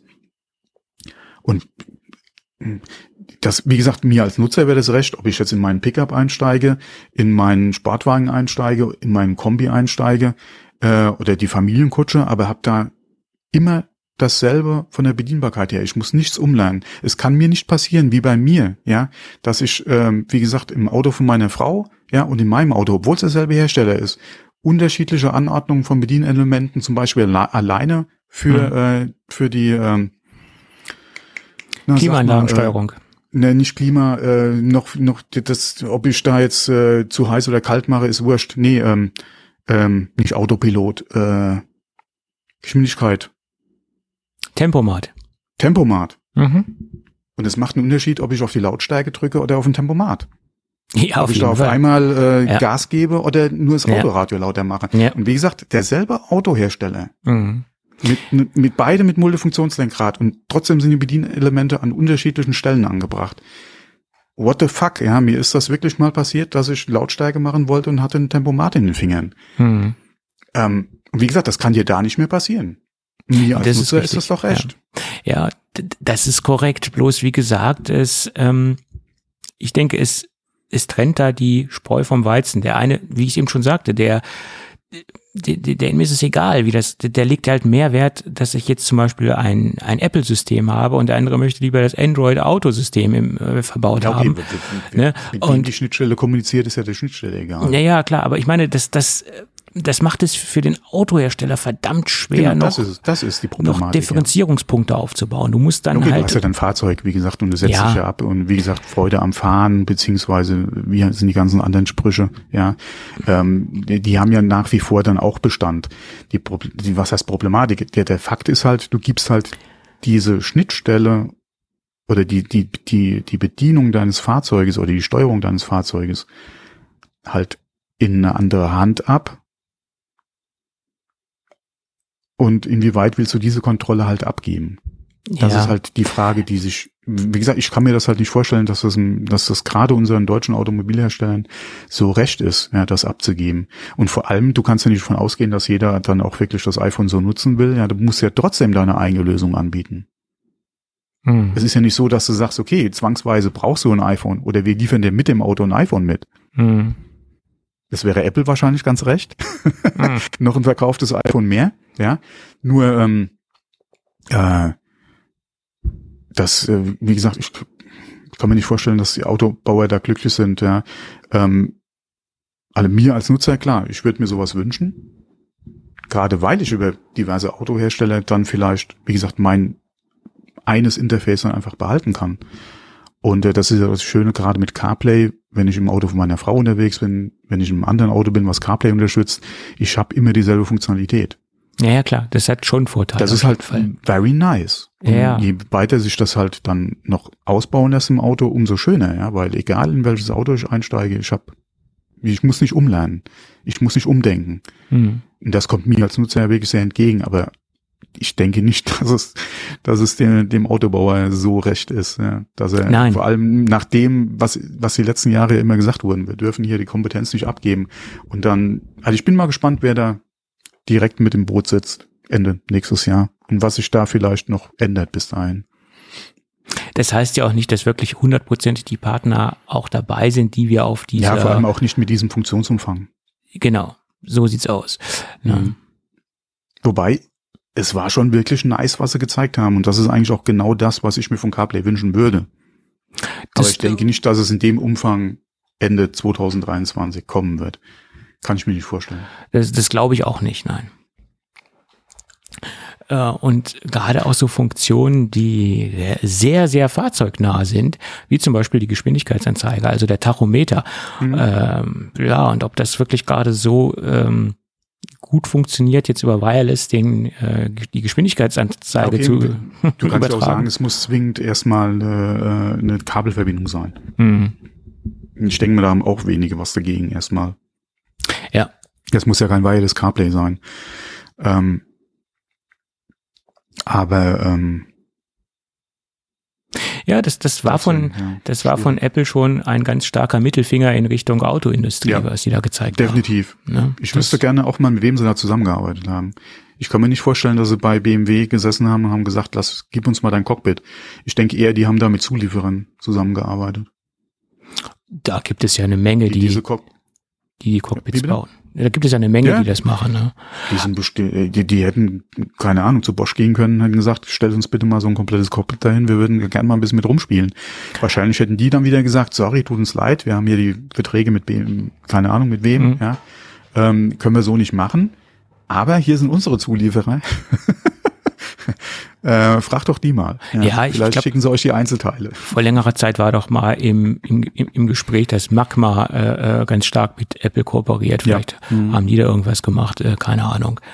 Da gibt's ja eine Menge. Ja, die, die haben ja auch äh, äh, einige Fahrzeuge, die sie da im Auftrag fertigen, die ja durchaus ähm, solche Cockpits äh, in dem Maße mittlerweile ja auch äh, anbieten, die Hersteller, ja. Mhm. Mhm. Genau. Ja. Gut, also CarPlay macht auf jeden Fall Lust auf mehr und ähm, Oh, das sieht doch, guck mal, jetzt haben wir über das bisschen Thema im Prinzip gesprochen und sind auch schon fast bei einer Stunde zehn. ja, ja, und wir haben noch lange nicht alles durch.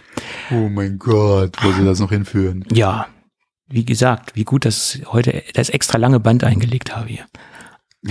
genau. Gut, aber bevor wir weitermachen, lass uns doch über unseren heutigen Werbepartner sprechen. Und das ist äh, einmal wieder die Dr. Pfleger GmbH. Und mh, sie sind wieder mit dem Produkt Ipalat am Start. Äh, Oh, so, warte mal. Kann ich auch. ah ja, Nachmacher, Nachmacher. ja, Ähm, genau. äh, ich wollte gerade sagen, auf welcher Droge bist du denn unterwegs? Aber nee, auf, auf, auf, welchen, äh, auf welcher Pastille bist du denn heute unterwegs? Äh, ich habe vor, wir hatten ja über die diversen Sorten schon gesprochen und äh, Ja. wo wie so ein bisschen meine Ranking ist und ich bin jetzt zuletzt ähm, zu Sandorn noch mal gekommen. Okay. und bin da eigentlich, äh, nee, ich nehme mir jetzt keins und fange an zu lutschen. Ich habe Mhm. eben schon einen Deckel abgemacht. Ähm, und äh, bin bei Sandon gelandet und bin da äh, eigentlich sehr angetan von. Okay, ja, Hätte ich jetzt so nicht erwartet unbedingt, aber mir, ich finde es wirklich gut. okay. Und ich bin heute auf, ja, ich, ich kann gar nicht sagen, äh, was aktuell wirklich meine eindeutige Lieblingssorte ist, äh, weil ich, ich finde so viele Sorten gut schmeckend und äh, Mhm. in- interessant. Also ich bin aber heute auf Mango Maracuja unterwegs. Ja. Auch Äh, eine gute Wahl, ja. Ja, das ist auch mal so ein bisschen tagesabhängig. Ne? Also Salted Caramel zum Beispiel, das Ja, mag ich persönlich eher so nachmittags. Also früh morgens kann ich da noch nicht so drauf, aber Also Bei mir war nachmittags. es ja abhängig davon, was ich gerade greifbar habe. Ja, okay. Zum Gut. Sandung kam ich jetzt, als ich mal aufgeräumt habe und habe die ganzen äh, Packungen in meinen Schrank gestellt bei mir. Mhm. Äh, und dann habe ich gezielt dann mal nach Sandorn gegriffen, weil, dann, Okay. weil vorher hatte ich dann hier meine Packung und die hat, oder im Auto habe ich auch nur eine Sorte. Ähm, und habe mir dann das immer, war dann da quasi festgelegt, aber jetzt, wo ich die Auswahl mal wieder hatte, durchs Aufräumen, ja, ähm, Genau. Ja, und ich habe auch festgestellt, wie gesagt, das ist bei mir ganz stark äh, tageszeitabhängig. Ich habe mir mal früh morgens äh, äh, Sommerminze gegeben. Sommerminze ist äh, früh morgens für mich persönlich gar nicht gut. Also das, äh, das, das schmeckt morgens ganz anders als als nachmittags. Aber okay, das vielleicht bin ich ja ein spezieller Fall, keine Ahnung. Okay. Aber wir wollen jetzt heute nicht nochmal über die ganzen Flavor-Sorten sprechen oder über die ganzen Sorten aus der Flavor Edition, weil das haben wir ja schon mal getan. Da hatten wir den, den längsten Werbespot aller Zeiten. Ich glaube, da haben wir 13 Minuten die ganzen Flavor-Sorten auseinandergenommen. Das versuchen wir heute etwas kürzer zu machen. Und in Abstimmung mit dem Marketing-Team von, äh, von Dr. Pfleger respektive Ipalat haben wir gesagt, wir möchten heute nochmal so ein bisschen ganz, ganz grob und ganz, ganz schnell die, äh, die ganzen äh, Grundkategorien äh, nochmal so ein bisschen auseinandernehmen, weil es gab da wohl eine Anfrage einer Kundin bei Ipalat, die hat sich äh, die Flavor Edition ähm, Sorten zugelegt oder ein paar Sorten aus der aus der Flavor Edition und hat sich gewundert, dass das nicht so ganz nah an die Classic Edition rankommt und dass das doch ein bisschen stärkere Differenzierungspunkte hat. Und deswegen haben wir uns gedacht, zusammen mit dem Marketing-Team von Ipalat, wir ähm, machen das zum Thema, was wahrscheinlich auch für alle anderen Kunden oder potenziellen Kunden interessant sein könnte und nehmen nochmal so ganz grob im Schnelldurchlauf äh, die Unterschiede ähm, durch und erklären das nochmal so ganz kurz, wo sich die, die im Endeffekt die drei Grundsäulen so unterscheiden. Ja, die ersten drei äh, Sorten sind ja die altbewährten Klassikgeschichten. Das ist einmal die Ipalat Klassiksorte, das ist einmal Ipalat zuckerfrei und das ist einmal Ipalat Honigmild. Und Honigmild ist dann logischerweise mentholfrei. Und das sind die Sorten, die sich bewährt haben bei Halskratzen, strapazierter Stimme, äh, bei Heiserkeit und Hustenreiz. Also das sind die urtypischen, traditionellen, klassischen Sorten. Und das sollte eigentlich äh, schon mal ganz klar sein. Und diese Sorten, die drei Sorten enthalten Pflanzenextrakte aus äh, Primelwurzel, aus Anis und Fenchel. Und dann gibt es noch äh, die Sonderstellung Ipalat Hydromet. Diese Sorte ist ebenso bewährt bei Heiserkeit, Hustenreiz, Halskratzen und auch Halsschmerzen, hat allerdings noch einen zusätzlichen Fokuspunkt sozusagen und ähm, dieser Fokuspunkt ist die Mundtrockenheit. Und das ist auch immer so meine persönliche Allzweckwaffe, wenn ich unter extremer Mundtrockenheit leide, die jetzt zum Beispiel nicht die klassische Sorte oder zum Beispiel auch die neue Flavorsorte in den Griff bekommt, dann nehme ich halt die Hydromet-Geschichte und damit bekomme ich dann äh, in meiner persönlichen Situation das Thema Mundtrockenheit äh, komplett in den Griff. Ähm, Hydromet haben wir ja auch schon ausführlich besprochen. Hydromet äh, setzt ja auf diesen Hydroeffekt. Ähm, da kann man noch mal ein paar Folgen nach vorne gehen und da haben wir wirklich auch noch mal tiefgreifend über den Hydroeffekt äh, äh, gesprochen. Und ähm, Hydromet oder die Hydromet-Pastillen ähm, haben halt, wie gesagt, diesen Zusatzpunkt Mundtrockenheit, weil dementsprechend als zusätzlicher Wirkstoff auch Hyaluron enthalten ist. So, und das sind die, im Endeffekt die beiden, äh, also die klassischen Sorten und die Hydromet-Sorte äh, sind die quasi die traditionellen Produkte. Und dazugekommen sind dann halt äh, die Flavor Edition Produkte und die sind deswegen dazugekommen, weil ganz, ganz, ganz viele Kunden gesagt haben, wir möchten noch zusätzliche äh, Geschmacksrichtungen haben. Und das hat sich halt ähm, die Firma Dr. Pfleger äh, äh, zu Herzen genommen und die haben dann halt äh, zwölf äh, Geschmacksrichtungen rausgebracht. Die lese ich jetzt hier nicht alle vor. Nein, mache ich nicht. Wie gesagt, es gibt zwölf Geschmacksrichtungen und ähm, die sind in erster Linie äh, wenn man die jetzt so ein bisschen in Bezug setzen kann, die Flavor Edition Geschichten mit den traditionellen Sorten, kommen sie so ein bisschen ähm, an die Hydromet Geschichte ran, weil die Flavor Edition auch Hyaluron enthält. Hat natürlich jetzt nicht den, den Effekt wie Hydromet, wo wie gesagt, der spezielle Fokuspunkt auf die Mundtrockenheit geht. Äh, aber ich persönlich kann sagen, dass ich in 90 Prozent der Fälle meine Mundtrockenheit mit der Flavor Edition wunderbar in den Griff bekomme. Auch den Effekt haben wir ja auch schon ausführlich besprochen. Aber wie gesagt, wir wollten noch mal so ganz grob so diese, diese Sorten durchgehen und noch mal so ein bisschen klarer machen, ähm, ähm, wo sie sich unterscheiden. Und äh, wie gesagt, Flavor Edition ist in erster Linie äh, dazu da, den Kunden äh, ein größeres Geschmacksspektrum anzubieten mit dem Zusatzpunkt Hyaluron als, als Inhaltsstoff und auch dort in gewisser Art und Weise die Mundtrockenheit in den Griff zu bekommen. Außerdem ist es so, dass ähm, die Flavor Edition vegan und Laktose also vegan sind die Pastillen und laktosefrei sind und noch ein Anteil an Vitamin C beinhalten. Ja, das so zu den groben Überblick und ich hoffe, da äh, haben wir jetzt so ein bisschen mit Missverständnissen aufgeräumt. So. Und zum Schluss, dafür, dass alle so schön zugehört haben, haben wir auch noch ein kleines Gewinnspiel. Es gibt nämlich die Chance für eine Hörerin oder für einen Hörer, ein komplettes Paket zu gewinnen. Das heißt, äh, von der Flavor Edition alle zwölf Sorten. Das ist schon ein mächtiges äh, Produktpaket und nicht nur reduziert auf irgendwie zwei, drei Pastillen pro Sorte, sondern komplett, äh, ja, haben komplette Packungen im, in, äh, in dem Paket. Das heißt, zwölfmal die Flavor Edition, also einmal komplett durch die ganze, durch das ganze Produktpaket bekommt ein Hörer oder eine Hörerin ein Ipalat Probierpaket. Tja, das geht ganz einfach.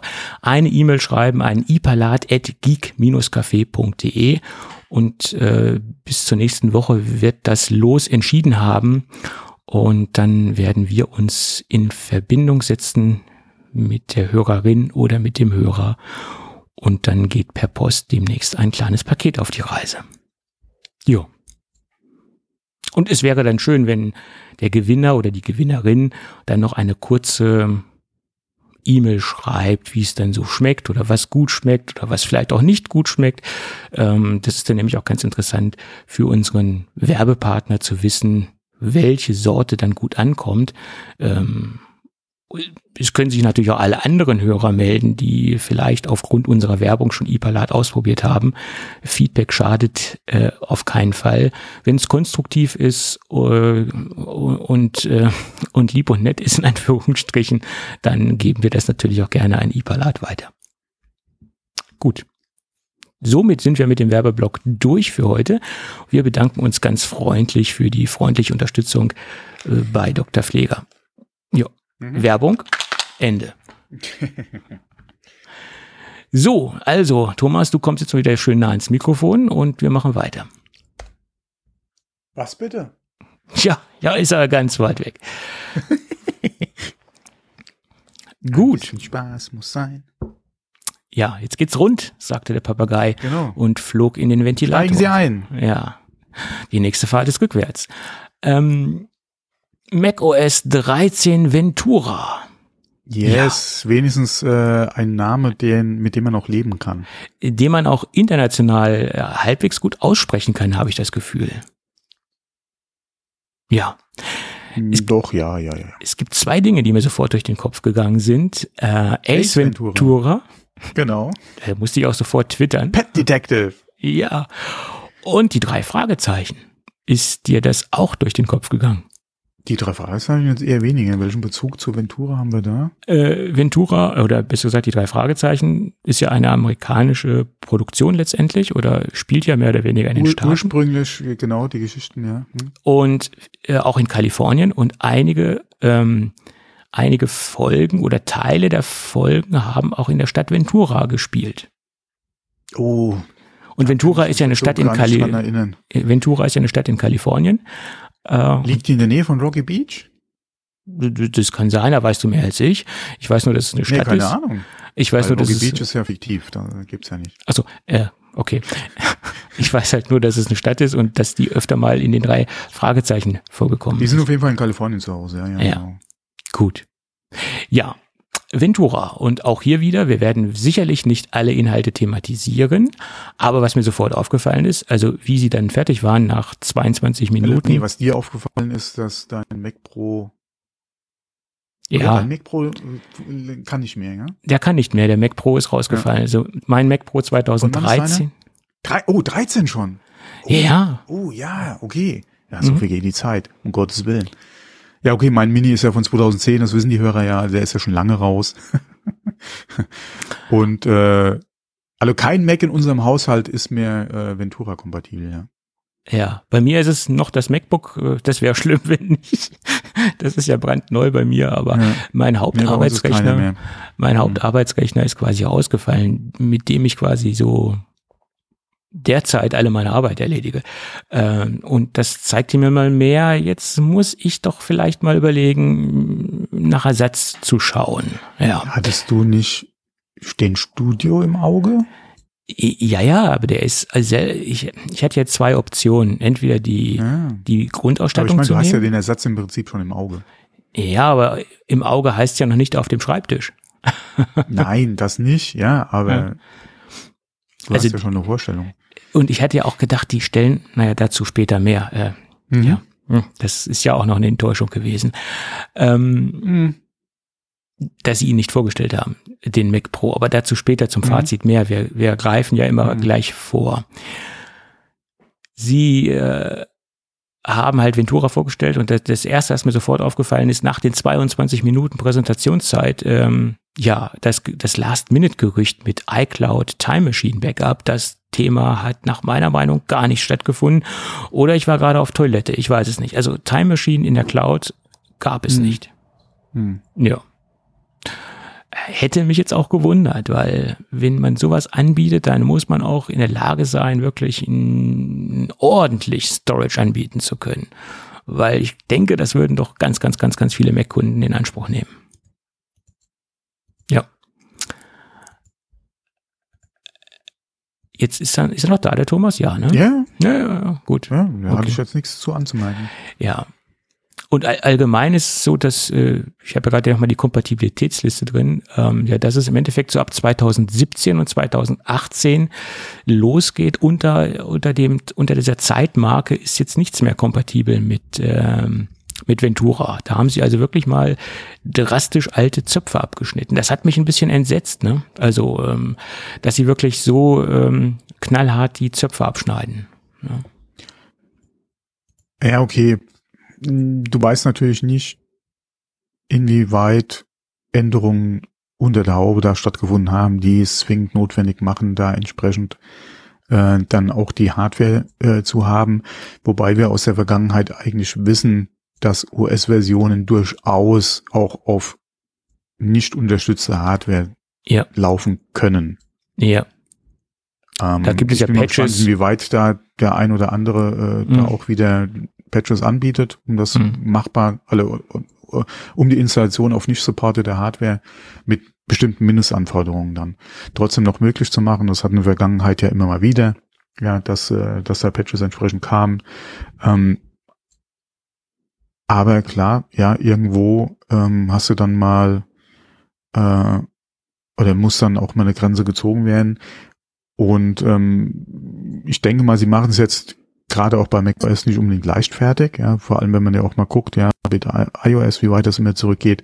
Ich denke mal schon, das ist die Hardware, wo Apple sagt, da können wir guten Gewissens halt sagen, dass die Mhm. auch da drauf vernünftig läuft. Vor allem haben wir da die, die Unterlage oder die Hardware auch da, um zumindest mal das Rudimentäre an Funktionen dann auch zur Verfügung stellen zu können, ja, die wir uns dann auch vorstellen. Ähm, in der Vergangenheit hatten wir das ja auch öfter, dass, ähm, oder was öfter, aber hatten wir ja auch schon, dass halt gewisse neue Funktionen dann, ähm, oder dass es zwar macOS für ein Gerät gab, aber nicht unbedingt alle Funktionen dann auch unterstützt wurden. Mhm. Ähm, es ist natürlich immer schöner, ja, wenn die Hardware dann im Prinzip auch alles kann.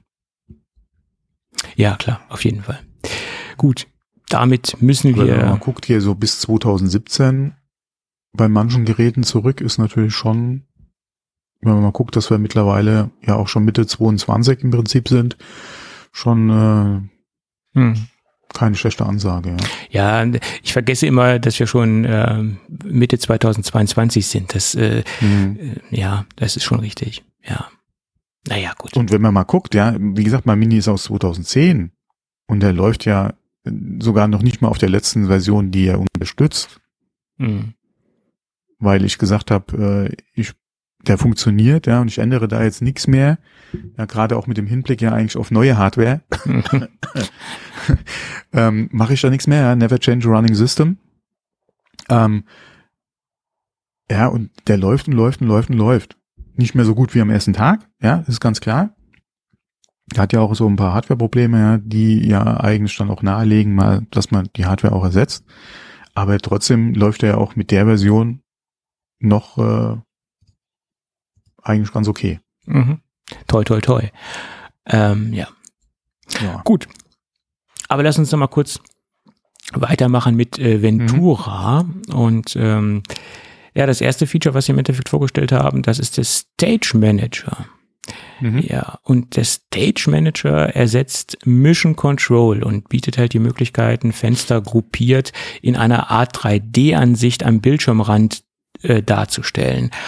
Ähm, das hat mich so ein bisschen fragend zurückgelassen und äh, ich habe überlegt, ja, ist das wirklich sinnvoll, so zu arbeiten? Ähm, wollen Leute wirklich so arbeiten in, in Gruppierungen von gewissen Programmen? Äh, ist das wirklich jetzt die Lösung? Ich weiß es nicht. Also das ist für mich so ein Feature, was ich erstens mal testen muss, um wirklich sagen zu können, ja, das, das ist sinnvoll. Ich arbeite ja sehr viel mit Spaces und habe gewisse Spaces, also virtuelle Bildschirme oder virtuelle Desktops so eingerichtet nach Themengebiete. Ein Kommunikations ähm, äh, Space, wo äh, E-Mail-Clients äh, drauf liegen, Messenger drauf liegen etc., ein Social Media Space und mein Hauptarbeitsspace sozusagen.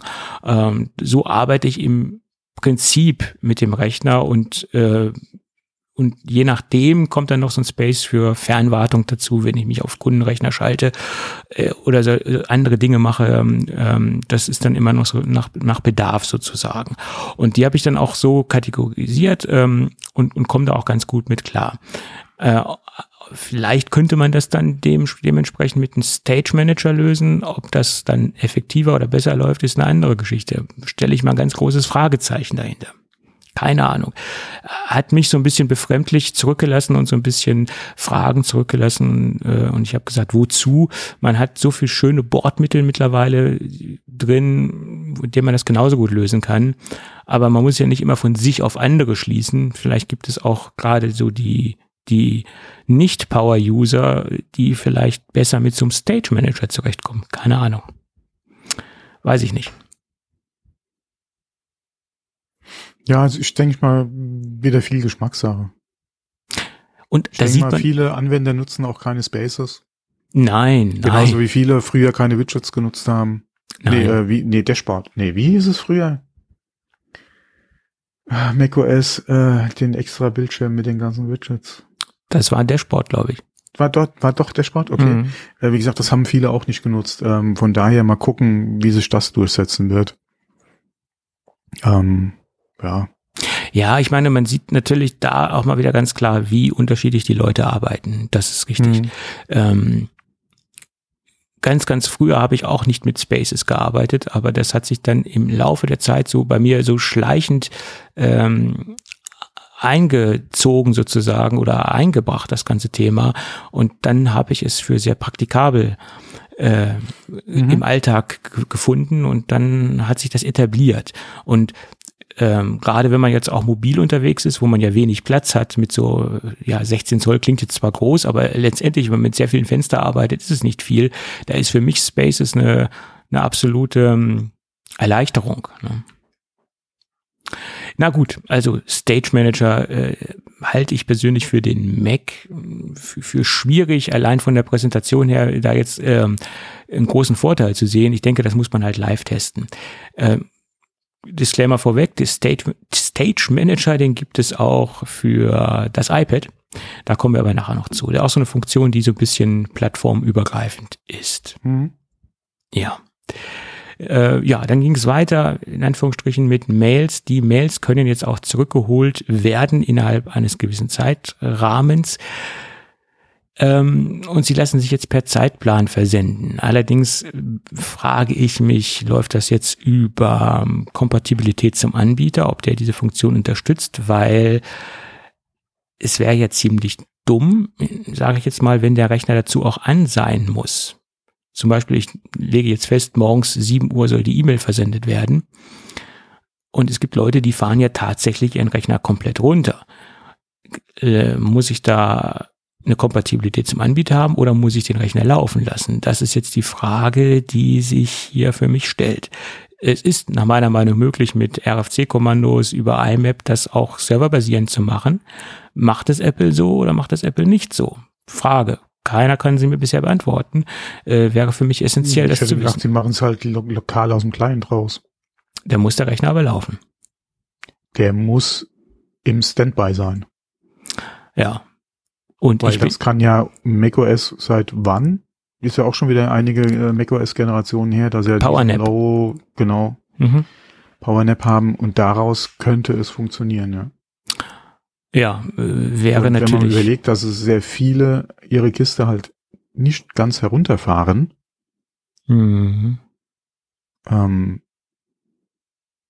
Gut, dann wird sich diese Funktion für mich nicht ähm, erschließen. Erschließen schon, inhaltlich mhm. gesehen schon, aber ich werde sie nicht nutzen können, weil ich jemand bin, der seinen Mac komplett abends runterfährt. Ich Würdest weiß, ich bin. Du es denn nutzen wollen? Bitte? Würdest du es? Auf jeden wollen? Fall. Ich bin da ganz ja? scharf okay. drauf eigentlich, weil ich teilweise sehr viel am Wochenende arbeite äh, und auch E-Mails schreibe zu ganz kuriosen Zeiten und man vermittelt ja dann auch so ein wenig äh, ah, ja, merkwürdiges okay. Bild, wenn ich jetzt mal am Pfingstmontag äh, nachts um halb eins eine E-Mail beantworte. Mein Workaround ist, ich schreibe die E-Mails alle vor, speichere, speichere sie in Entwürfen mhm. und schicke sie dann ähm, äh, ja zentral am nächsten Arbeitstag dann morgens um sieben raus. Alle auf einmal drücke ich dann auf Senden und dann geht's raus. Weil manchmal ist es so, ich habe dann wirklich mehr Zeit, E-Mails abzuarbeiten und dann mache ich das zu sehr ungewöhnlichen Zeiten. Hm. Äh, senile Bettflucht, dann setze ich mich halt hin und schreibe E-Mails. ja, gibt Schlimmeres. Ja, ja, so ist es. Gut, dann gibt es die Möglichkeit, dass die FaceTime jetzt auch Handoff unterstützt. Das heißt, ich fange ein Gespräch am iPhone an, ein, ein FaceTime-Call und kann es dann dementsprechend an den Mac oder auch ans iPad übergeben. Das kann sehr praktisch sein, wenn man jetzt in einer Gesprächssituation ist, wo man dann sagt, okay, das dauert jetzt vielleicht doch länger oder ich, ich muss parallel da was am Mac machen. Wenn das dann auch wirklich so reibungslos funktioniert, kann es ein sehr praktisches Feature sein. Ja, oder ich muss jetzt mal in die Küche. Zum Beispiel. Das Essen für die Kinder vorbereiten.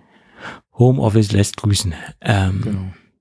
Ja, und das nächste hat mich so ein bisschen ja, zum Schmunzeln gebracht. Zum Schmunzeln gebracht, aber ich habe gehört, dass es wirklich auch gut funktioniert, auch im, im Live-Test von einigen Leuten, die es getestet haben das iPhone als Webcam zu nutzen. Da gibt es ja ganz viele Third-Party-Anbieter. Ja, ich wollte gerade sagen, da wurden einige wieder gesherlockt, ja. Das ist jetzt alles im Eimer. Die können sich jetzt gehackt legen mit ihrer Software. Ja, es ist immer die Frage, welche Zusatzfunktionalität bieten die halt dann noch an. Wie können sie sich noch da abheben? Halt, genau, da musst du dich dann halt gucken, äh, welche Funktionalität du jetzt noch anbieten kannst, die Apple halt nicht unbedingt jetzt äh, anbietet, beziehungsweise für wichtiger hält, was, wie kannst du dich da noch absetzen, beziehungsweise wenn dich einer schon nutzt, wird er dich ja wahrscheinlich eh weiter nutzen. Die Problematik ist halt neue, neue genau. Nutzer. Ja. Wie gesagt, da, da muss man dann noch äh, Differenzierungspunkte finden uh, mhm. gegenüber dem eingebauten Apple-Produkt. Ja, also man hat die Möglichkeit, das iPhone als Webcam zu nutzen und da wird es dann auch äh, von Belkin eine Third-Party-Halterung geben, wo man dann das iPhone da dran klappen kann. Der erste Gedanke, der mir durch den Kopf geschossen ist, das hätte es bei Johnny Ive nicht gegeben. So eine hässliche Halterung. Ja, äh, das ist halt Third Party, ja. Ja, aber da hätte man auch wirklich was Schönes machen können und man hätte auch. Ja. Würdest du den LG-Monitor als, als schön bezeichnen? Ja, aber damals hatten wir ja nichts anderes. Wir mussten das ja kaufen. Ja, so ist es ja jetzt mit der Halterung genauso. Ja, aber das hätte man schöner machen können. Also das hätte Johnny ja, Ive, glaube ich, nicht zugelassen.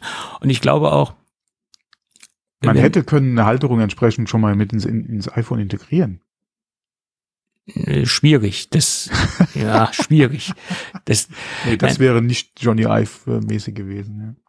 Ja. Oder, oder so, ein, so ein Gewindeloch ins iPhone reinmachen, wo man das. Wobei, äh, hinten, wenn du mal guckst, ich habe mich eh schon die ganze Zeit gefragt, du hast ja sowieso den Kamerabump. Ja. Mach den doch ausklappbar, dann hat sie wenigstens gleichzeitig noch einen Kickstand wieder noch ein zusätzlich bewegliches Teil. Nee, nee, nicht gut. Nein, nein. Nee, nee, nee, klar ist es nicht gut, das war ein Scherz eben. Ach so, okay. Ich bin du, kein Freund von einem Camera Bump. Ja? Du machst das äh, Den sollten so, sie komplett wegmachen. Du haust das immer so ich trocken Ich habe schon überlegt, ob ich hingehe und den wegschleife. Ja, viel Spaß. ja. Ich habe jetzt hier diese, dieses Backcase, was den, den Unterschied ja ausgleicht, ja. Und jetzt wobbelt es auch nicht, wenn es irgendwo liegt, also von daher. Ja. Mir doch egal. Also Center Stage, äh, die, im jo. Endeffekt bekommt man eine Center Stage Funktion, die wir ja auch kennen. Das iPhone äh, wandert mit oder der, der ja, mhm. verfolgt dich sozusagen. Mhm, genau. Aber das andere, was mich so äh, zum Schmunzeln gebracht hat. Die, die, das Ultraweitwinkelobjektiv wird quasi als Overhead-Kamera oder als Top-Down-Kamera äh, benutzt. Das bedeutet, ich habe jetzt äh, die Möglichkeit, das, was ich vor dem Laptop oder vor der Tastatur mache, äh, aufzunehmen. Also meine Tasten, Tastatureingaben oder wenn ich da irgendwas zeichne, da gibt es natürlich viele Anwendungsszenarien, wo man das ähm, äh, nutzen kann. Also mir ist da persönlich sehr viel eingefallen, gerade so im YouTube-Bereich, zum Beispiel Zeichnungen oder auch Tabletop-Spiele oder zum Beispiel im Lego-Bereich gibt es ja einige YouTuber, die einen Stream machen, wo sie sich unterhalten und gleichzeitig was zusammenbauen. Und da macht es natürlich Sinn, dass man ähm, die Top-Down-Aufnahme kombiniert mit seinem, mit seinem Gesicht hat und da quasi beides gleichzeitig äh, präsentieren kann ähm, die Lösungen, die man ja jetzt hat, die sind halt sehr umständlich. Man muss zusätzliche Kameras oder eine zusätzliche Kamera haben etc. Das wobei könnte schon. Du, wobei du da natürlich was die Möglichkeiten von Qualität und Post-Production betrifft, wesentlich mehr machen kannst mit einem Mehrkamerasystem als jetzt mit dem iPhone. Ja, das ähm, ist richtig. Aber für diese äh, äh, ähm, Ein-Geräte-Lösung beziehungsweise Low-Cost ja, gerade wenn das iPhone sowieso schon da ist, ist das natürlich eine Top-Möglichkeit, ja. Ja, wie gesagt, es ist ein bisschen runtergedampft, wie du es eben sagtest. Man kann halt wahrscheinlich nicht so tiefgreifend viel mitmachen oder auch nicht so qualitativ hochwertige Dinge mit tun. Aber es gibt vielleicht auch Leute, die einfach nur sehr wenig damit präsentieren wollen. Zum Beispiel einer, der ja, ein Tutorial gibt, ein Tutorial gibt, wie man eine Comicfigur zeichnet ähm, und das einfach nur mal kurz präsentieren will, da würde wahrscheinlich sowas ausreichen. Ne? Das äh, äh, ja, finde ich interessant und ähm, man, man zeigt halt, was alles derzeit auch äh, so möglich ist mit dem mit der Weitwinkelgeschichte. Und ähm, oh, der Nachbar fängt mit dem Rasenmähen an. Ja, viel Spaß. Ja, äh, halb eins, Freunde.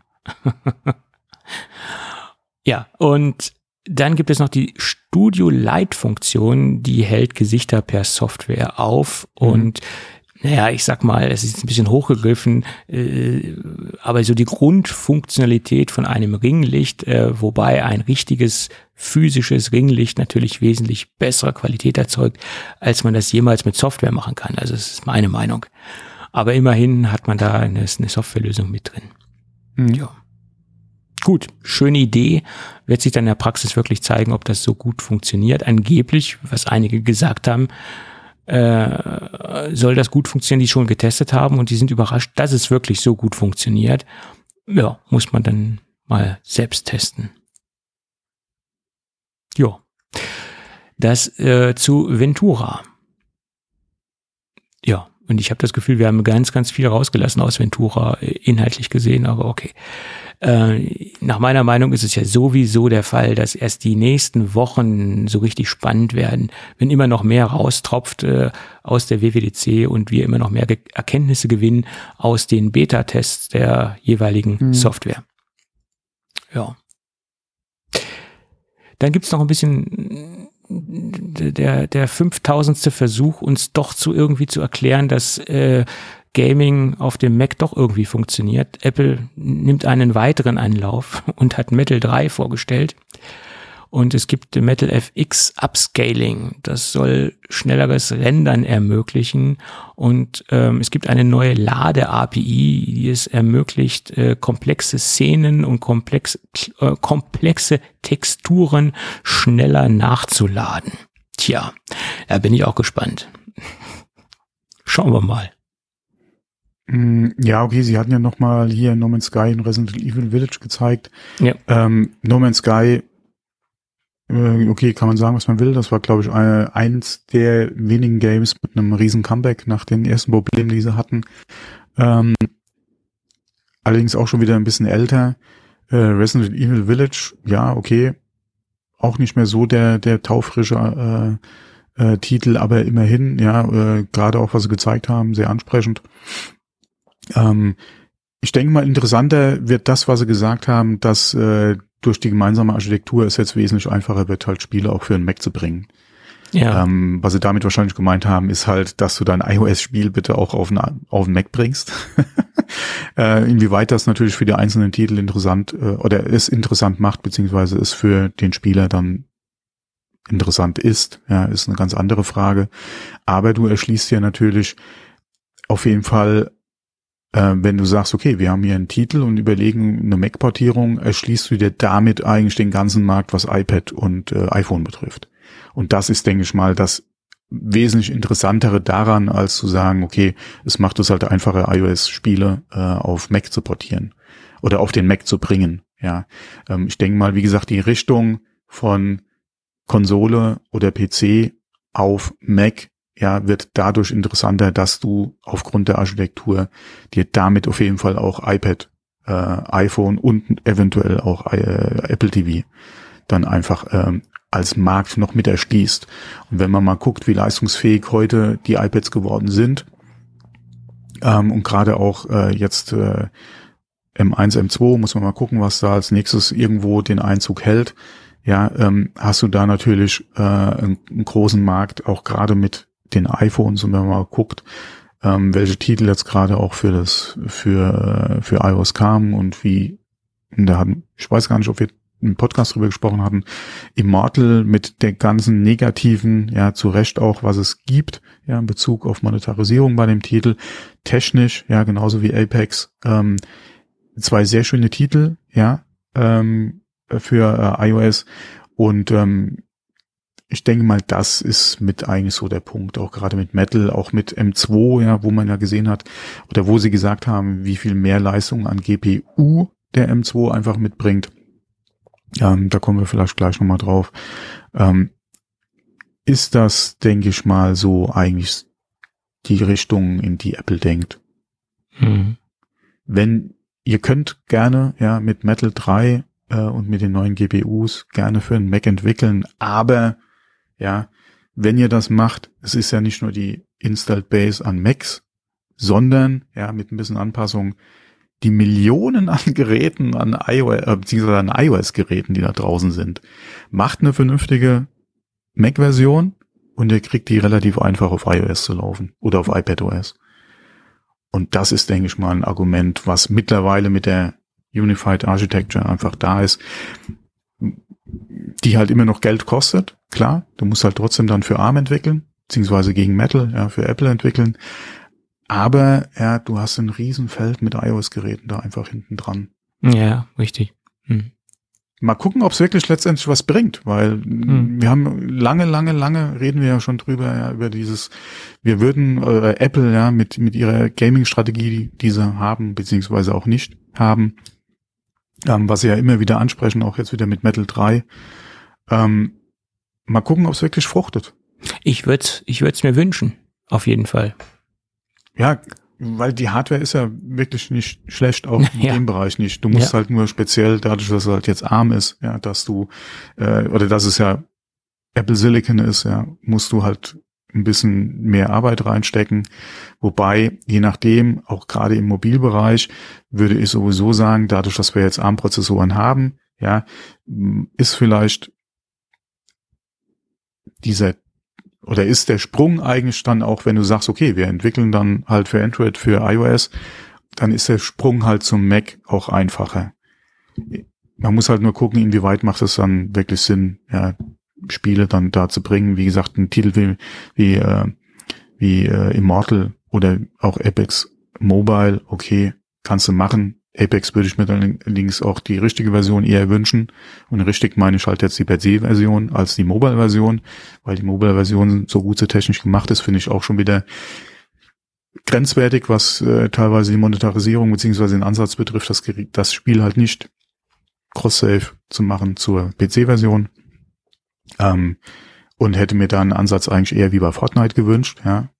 Ähm, das ist auch so ein Witz, ja. Das macht eigentlich Epic und Fortnite lässt es eher wie die Guten aussehen. ähm, aber das ist ein ganz anderer Diskussionspunkt. Ähm, aber wie gesagt, da wäre der Sprung eigentlich relativ einfach, dass du sagst, okay, die Apex Mobile Version, bisschen Anpassung und dann läuft die auch wunderbar auf deinem Mac. Mhm. Auf jeden Fall. Und ich glaube, es gäbe auch viele, die die Version dann gerne auf dem Mac spielen würden. Inwieweit das dann wieder für Matchmaking und für Lobbys betrifft, ein ganz anderes Thema. Müsste man halt gucken, inwieweit man das dann separiert, weil Maus und Keyboard Diskussion zu Touch und, und, und Controller, ja, haben wir halt die, immer wieder die Problematik, ja. Aber das, wie gesagt, könnte man ja entsprechend auch wieder über, über die Pools äh, lösen oder über das Matchmaking lösen. Aber du könntest relativ einfach die Version auf den Mac bringen. Und da würde sie definitiv nicht schlechter laufen, ja. Im Mhm. Gegenteil. Mhm. Hast ja noch mal ein bisschen mehr Power dann als im, im, im, im iPhone wahrscheinlich, je nachdem, Mhm. auf welchem Mac du es dann äh, äh, spielst. Ja. Mal gucken. Es ist eine Chance. Ja. Apple versucht es ja immer wieder. Nochmal. Sie geben es nicht Ja. auf. Auf jeden Ja. Fall. Und äh, momentan, also wie gesagt, jetzt hast du eigentlich ganz gute Chancen. Mhm. Mehr Sachen halt auf, einfach auch auf den Mac zu bringen, weil die Architektur im Prinzip dieselbe ist wie auf iOS und iPad. Ja. Das ist richtig. Gut, schauen wir mal, wie sich das weiterentwickelt. Wenn Aber- sich dann nicht einer gerade dazu wieder entschließt, einen Prozess gegen Apple zu führen und man dann entsprechend die Problematiken hat, ja, Mhm. wie kommt man noch in den Store rein, ja, ähm, kann Mhm. das auch für den einen oder anderen äh, nochmal eine Möglichkeit sein. Äh, aber ne, anderes Thema. Anderes Thema, was, was auch sehr interessant ist. Der M2-Chip wurde vorgestellt. Yes. Und äh, das war ja noch nicht so hundertprozentig klar, ob wir den wirklich auf der WWDC sehen werden. Und ich habe ja gesagt, ich wünsche mir es sehr, wenn Sie ein neues MacBook Air vorstellen, dass das dann auch mit einem neuen Prozessor kommt. Ja, da hatten wir ja die Folge vorher gerade Ja. lang und breit darüber diskutiert, und das wie haben das Sie dann, eventuell passieren wird oder auch, Ja. auch nicht. und das haben Sie dann Gott sei Dank auch gemacht. Allerdings hat sich auch einiges bewahrheitet, was vorher schon spekuliert Ja. worden ist. Hm, genau. ähm, dass er weiterhin auf dem 5 Nanometer Fertigungsprozess gefertigt wird. Das tut er im Prinzip auch. Allerdings ist es ein Prozess, der etwas Genau. erweitert wurde. Das Mhm. ist der Prozess der zweiten Generation, wie man so Mhm. schön sagt. Und er beruht auf den N5P äh, Prozess von TSMC. Bedeutet, dass man 15 Prozent mehr Leistungsaufnahme hat bei gleicher Transistorendichte. Also hier zeigt man mal wieder, dass Apple nochmal effizienztechnisch oben was draufgelegt hat und dass das im Endeffekt die große Stärke ist der der Apple Silicon Prozessoren noch mal ein bisschen mehr äh, an Effizienz herauszuholen äh, und speziell auch noch mal äh, in, im Bereich der Leistungsaufnahme da noch mal ein bisschen was oben drauf zu legen oder besser gesagt, das heißt ein bisschen 15 Prozent ist schon eine, eine Menge, wenn man schaut, wo man wo man herkommt beim M1. Das ist ja auch schon mal sehr beachtlich und dass man das dann noch mal steigern kann, obwohl man halt auf dieser 5 Nanometer äh, Geschichte im Endeffekt hängen bleibt, im Moment hängen bleibt. Da gibt's ja auch im Moment noch neue ähm, Gerüchte zu, aber dazu später mehr. wir haben 20 Milliarden Transistoren anstatt 16 Milliarden Transistoren äh, wie beim M1-Chip, also auch nochmal eine Steigerung. Wir haben vier Performance-Kerne und vier Effizienzkerne äh, und 10 GPU-Kerne. Da gab mhm. es nochmal eine Erhöhung. Beim M1 hatten wir nur 8 GPU-Kerne. Äh, von den GPU-Anzahlen äh, ist es identisch wie beim M1 Pro. Also da sind sie schon sehr ähnlich. Allerdings gibt es dann auch nochmal eine, eine Verbesserung im Bereich der der Speichergeschichte. Wir haben hier LP äh, DDR5, beim alten hatten wir LP DDR4, bedeutet, dass wir dann natürlich auch eine größere Speicherbandbreite haben. Und das sehe ich eigentlich als den größten Leistungspunkt oder die größte Leistungssteigerung. Wir haben hier anstatt ähm, 68 Gigabyte in der Sekunde, 102 Gigabyte in der Sekunde Speicherbandbreite. Und ich denke, das ist so ein Punkt, äh, der sich wirklich signifikant vom M1 unterscheidet. Und das ähm, ergibt dann letztendlich auch ähm, 18 Prozent äh, mehr Leistung gegenüber dem M1-Chip. So hat es jedenfalls Apple genannt. Man muss dann halt auch im Alltag sehen, wie stark sich das dann in, im Real Life oder in Realanwendungen auswirkt.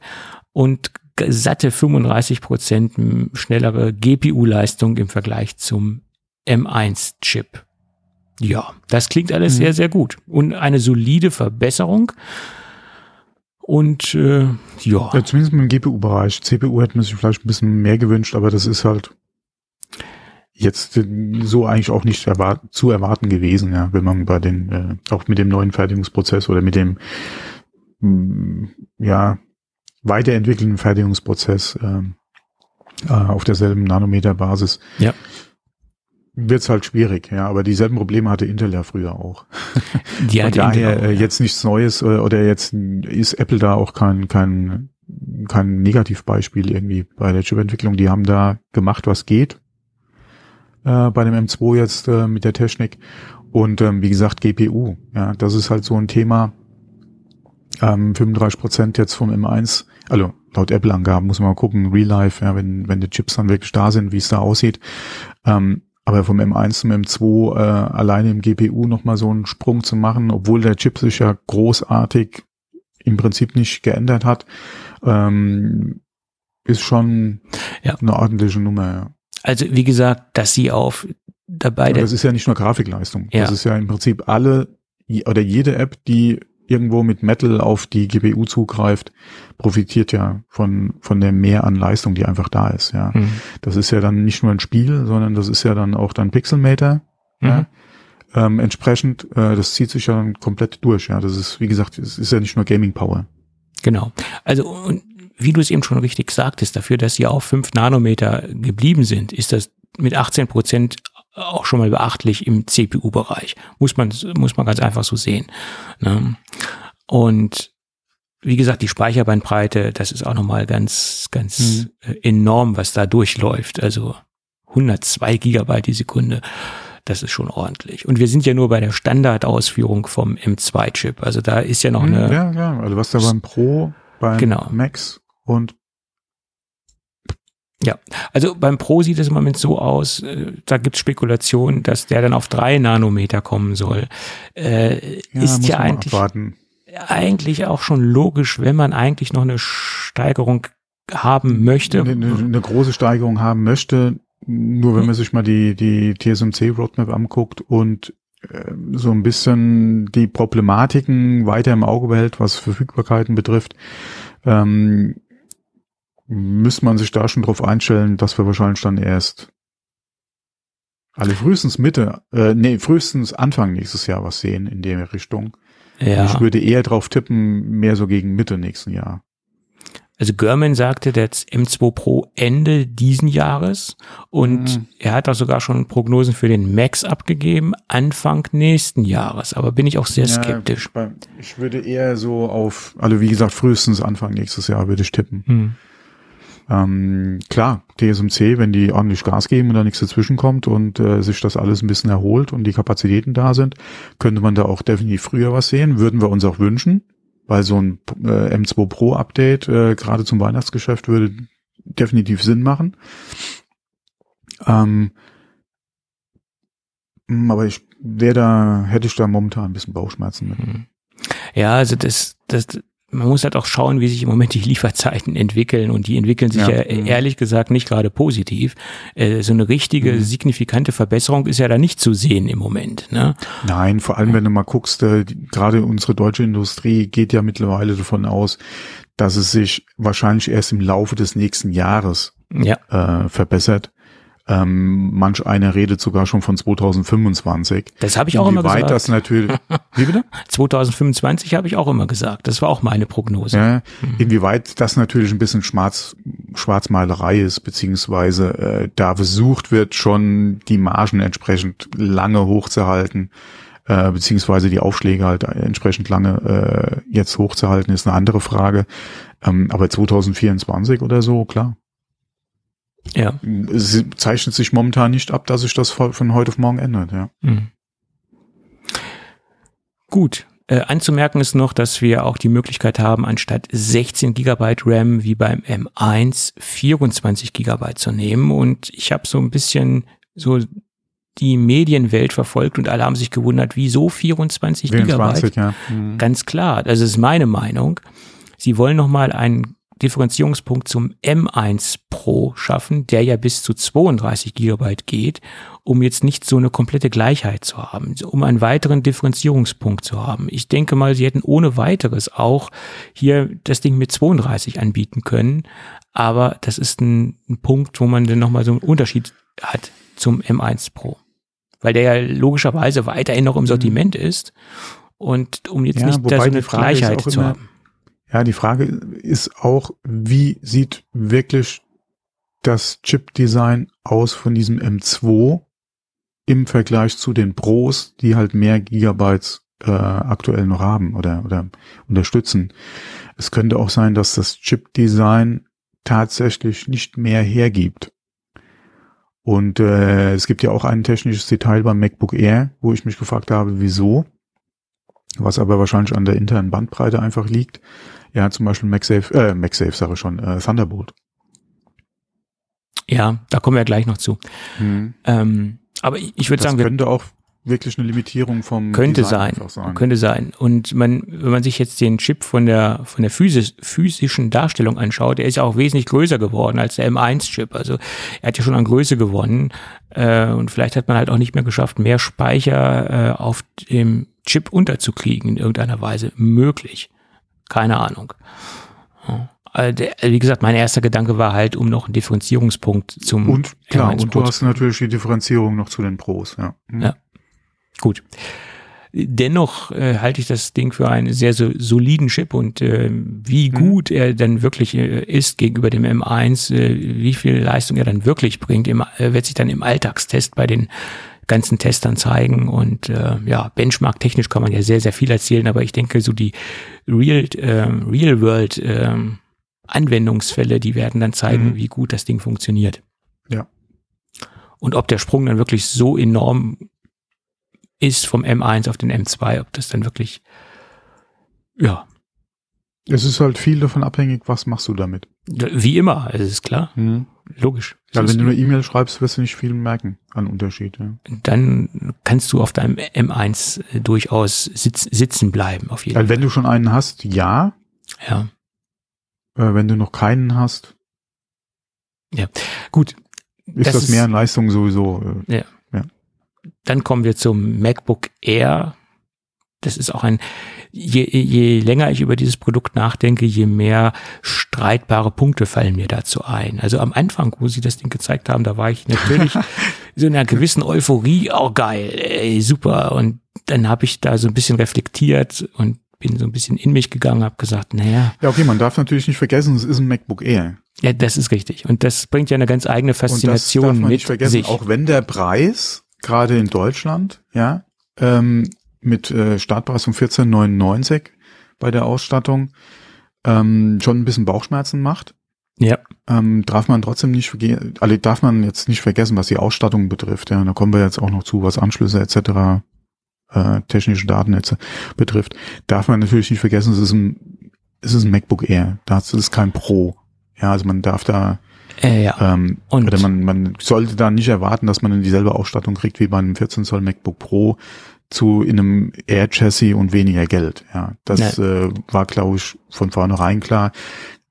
Ob die Preiserhöhung jetzt so sein musste, mal dahingestellt. Es wurde, äh, wir wissen es ja selbst, ja, Inflation beziehungsweise die, die steigenden Preise. Ja, Apple bezahlt da im EK wahrscheinlich auch für für vieles mehr als vorher. Ja, Energiekosten etc. Okay, man hätte sich da, wie gesagt, trotzdem gerne einen anderen Preis erwünscht. Äh, wir müssen mit leben. Ja. Wer sonst ja. baut bitte ein MacBook Air? Keiner. Und äh, wie du es eben sagtest, es ist ein MacBook Air und da kommen wir auf die zwei größten charakteristischen mhm. Merkmale, die das Gerät im Endeffekt auszeichnen. 1,24 Kilo und mhm. 11,3 Millimeter mhm. dünn. Und das sind mhm. die zwei Punkte, die man natürlich immer in Betracht ziehen muss, gegenüber jetzt zum Beispiel ein MacBook Pro oder auch ein MacBook Pro 14 Zoll. Mittlerweile muss man immer die Zollgröße dahinter sagen, weil das 13er mhm. gibt es ja auch weiterhin noch, kommen wir später noch zu.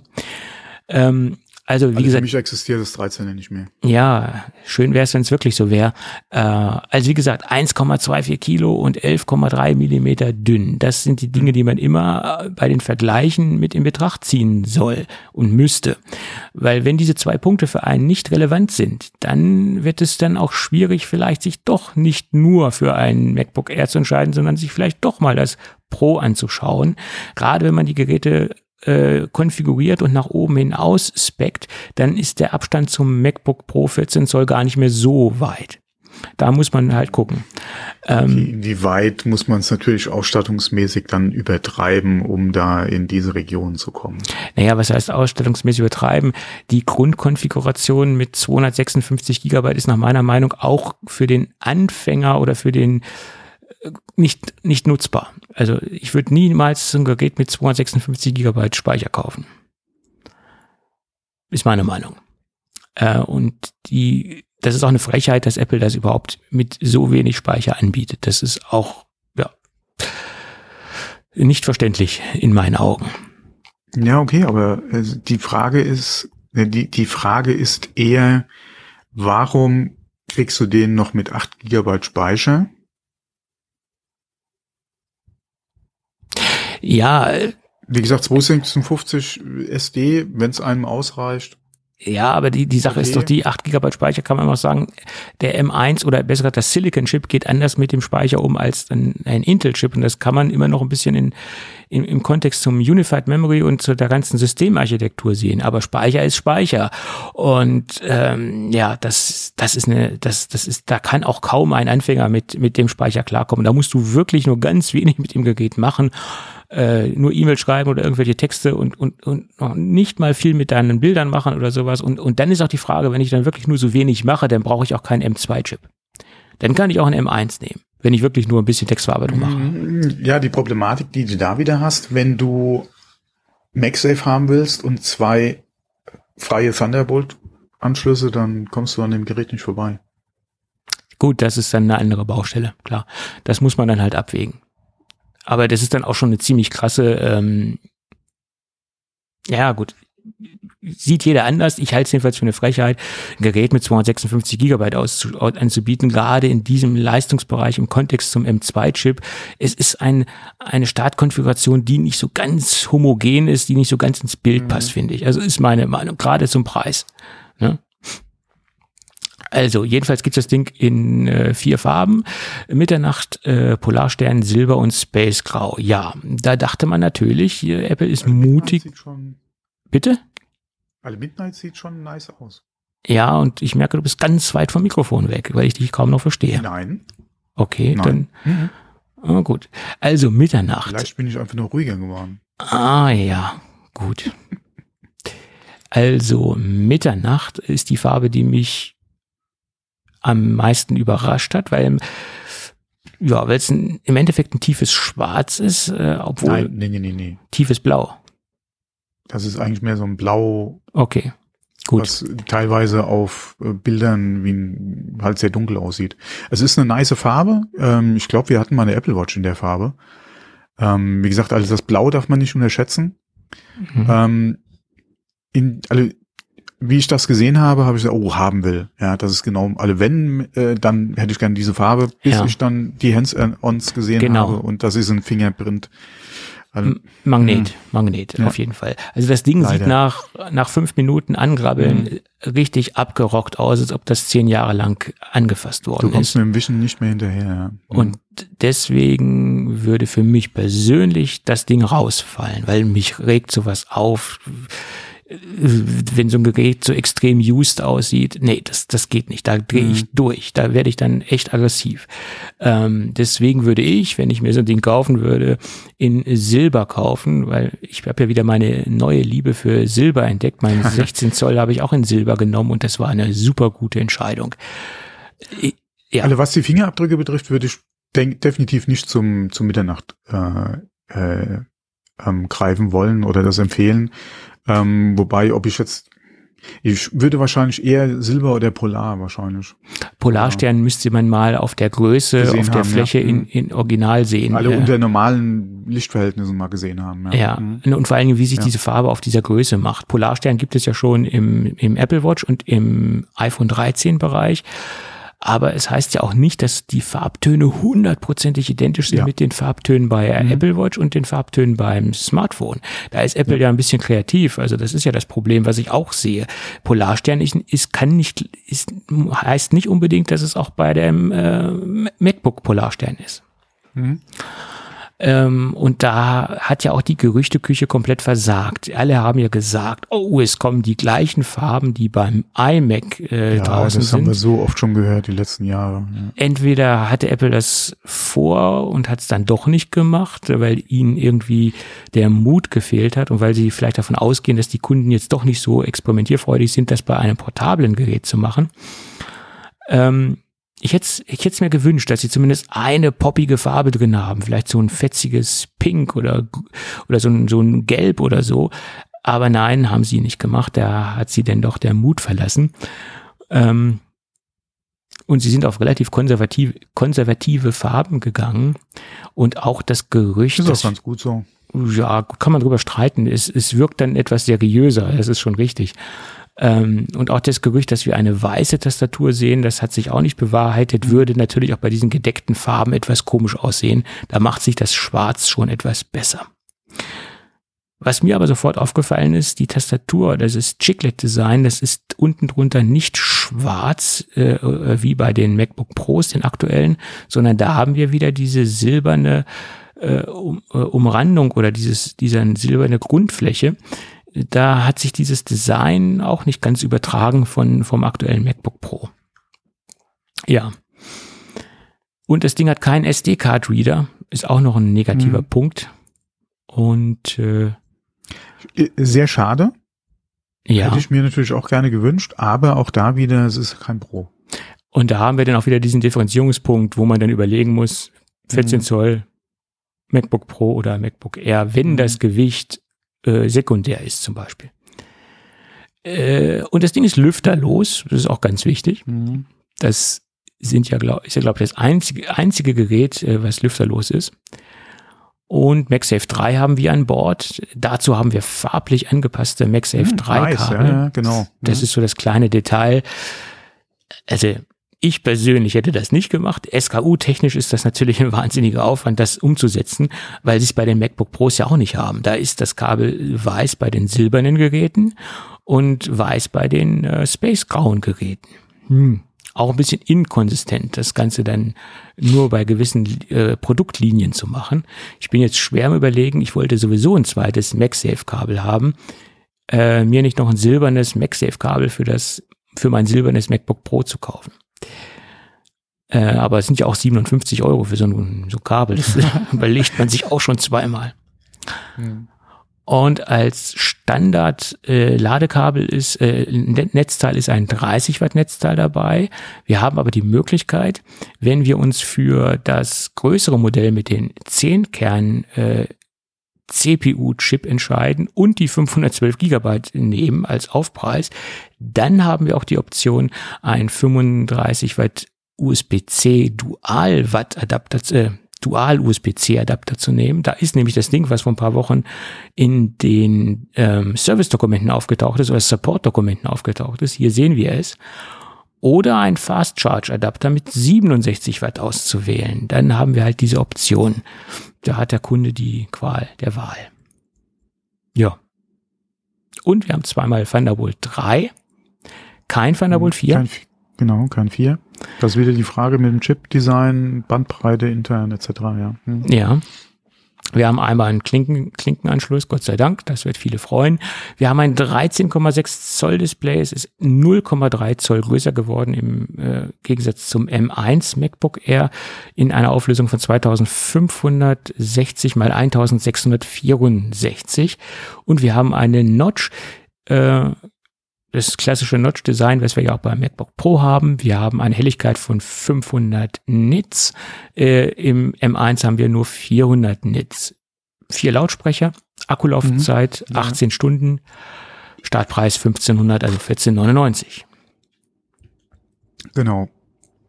Ja. Und äh, ein bisschen Konfiguration bis über 2000 Euro, ja. Genau. Und da meine ich ja auch, da ist dieser Punkt, schaut man sich nicht das 14 Zoll Pro an, da gibt es viele Punkte, die dafür sprechen. Das wesentlich bessere Display, Mini-LED-Display im 14 Zoll, HDMI als weiteren Anschluss, mehr Thunderbolt-Ports, Thunderbolt 4. Äh, Erstmal mehr und 4, genau. Mhm. Und ein SD-Card-Reader. Mhm. Und ähm, wie viel Euro nochmal mehr? Ich habe die Zahlen jetzt nicht genau im Kopf, aber äh, es liegt halt nahe. Äh, mindestens 500, würde ich mal sagen. Ja, und 14 Zoll anstatt 13,6, aber das ist natürlich marginal, okay, das gebe ich zu. Ähm, mehr Gewicht? Ja, ich sag ja, wenn das Gewicht sekundär ist, dann ähm, aktive Kühlung. Aktive Kühlung, das kann auch ein Vorteil sein, muss nicht ein Nachteil mhm. sein. Ähm, Gerade leistungstechnisch.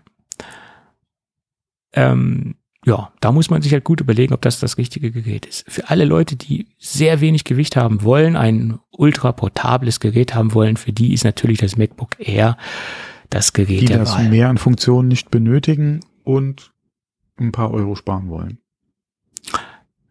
Ja. Also ja, im Vergleich zum Pro. Ja, auf jeden Fall. Nee, aber bei dem Preis, ähm, also wenn man nicht Mac OS äh, jetzt unbedingt haben muss, oder will. Das sind schon Preisbereiche, wo man auch sehr schöne andere Geräte kriegt, ja. Ja, es wird natürlich schwierig, ein Aluminiumgerät mit 11,3 Millimeter Dicke zu finden. Also ein volles äh, Unibody Aluminium Design im, im Windows-Bereich wird es schwierig, glaube ich. Fällt mir jetzt keins ein. Ja selbst das XPS 13 von Dell ist äh, nicht so wertig wie dieses MacBook. Bist ja, okay. Achso, bist noch ja, da. Du warst so lange still. Ja, ja, ja, das ist, ja. ja. Mhm. ja. Gut, ja, also ich ehrlich gesagt habe ich mit, mit zwei Gedanken gespielt, die ich dann aber schnell verworfen habe. Ich habe überlegt, das ähm, 16 Zoll MacBook, was ich habe, als, als stationären Rechner zu nehmen, anstatt des Studios, mhm. den wirklich fest zu verbauen und mir das MacBook Air als Portabellösung zu bestellen. Das hakt an zwei Punkten bei mir in der Überlegung.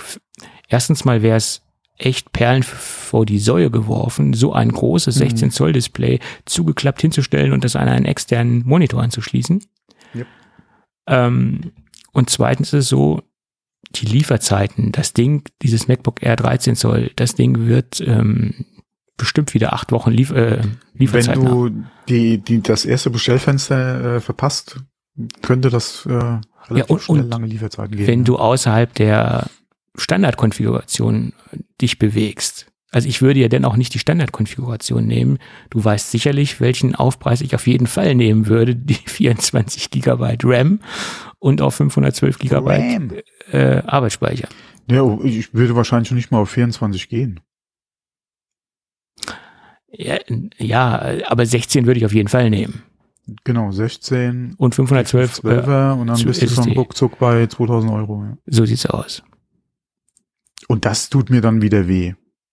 Weil wie ich, wie gesagt, wie ich die, das Midnight Blue gesehen habe, habe ja. ich gesagt, hier bestellen, jetzt direkt. Mhm. Geht ja noch nicht. Erst ab Juni bestellen. Ja, ja, nee, ja, aber da habe ich gesagt, hier Mhm. jetzt bestellen, direkt. Ich will es wieder haben. Das ist mit, wie gesagt, das ist das Näh, das Näheste ans schwarze MacBook, ja, was Apple aktuell oder seit langem hat, ja.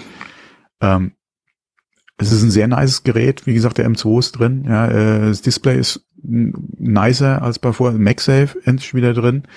Du hast äh, dadurch, dass du MagSafe hast, auf jeden Fall zwei freie Anschlüsse USB. Ja, äh, damit könnte ich leben. Mhm.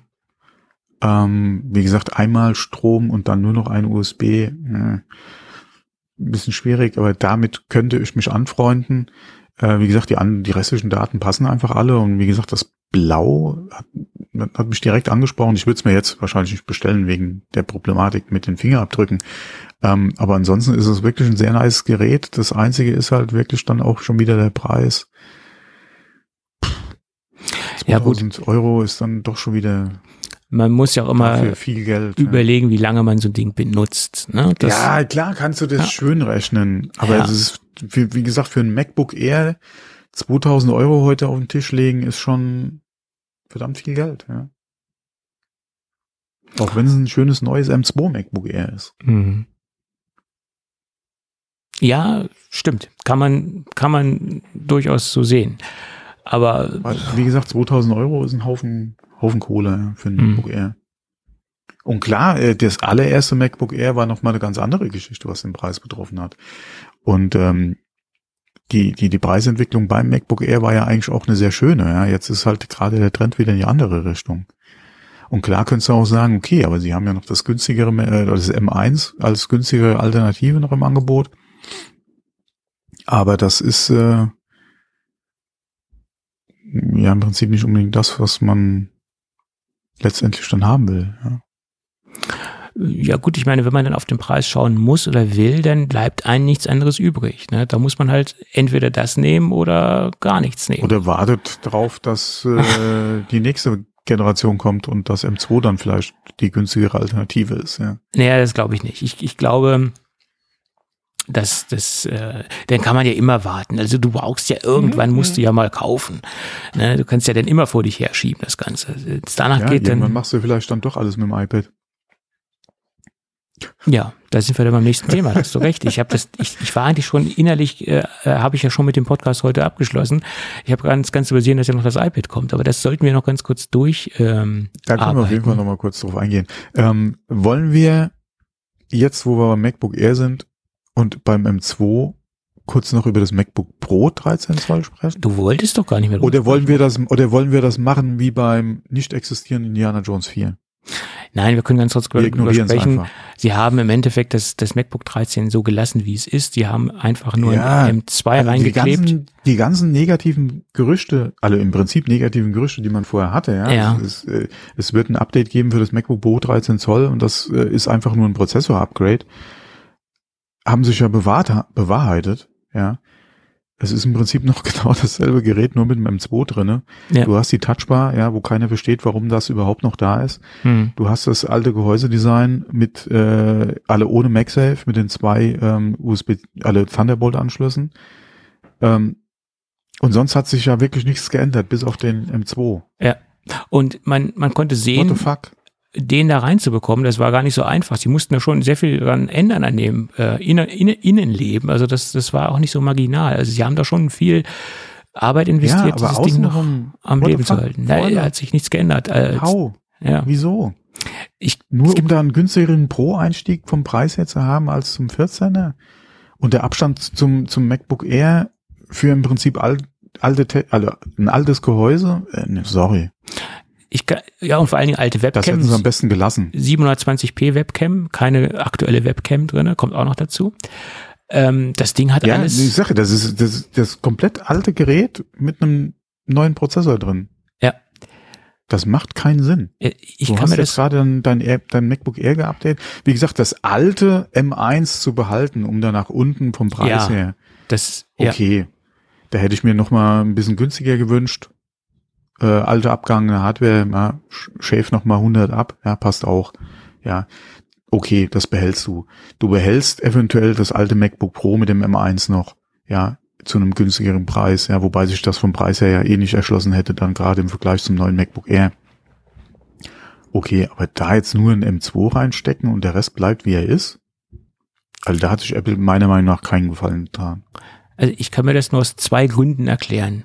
Der erste Grund ist, ähm, sie haben noch irgendwie größere Sachen on Stock von der alten Geschichte, die sie, die sie. ja, das ist das zweitbest verkaufte äh, Notebook weltweit. Irgendwie war doch da das Argument, oder? Äh, war das nicht beim MacBook Air das Argument oder verwechsel ich das jetzt? Ja, egal. Es kann auch sein, dass ich es jetzt durcheinander bringe. Ja. Ähm, also, dass sie noch viel on Stock haben von, von Komponenten, die ja, so altertümlich sind, in Anführungsstrichen altertümlich, das, dass sie das Aber wie viel muss das sein, damit ich mir eine neue Platine für innen drin mache?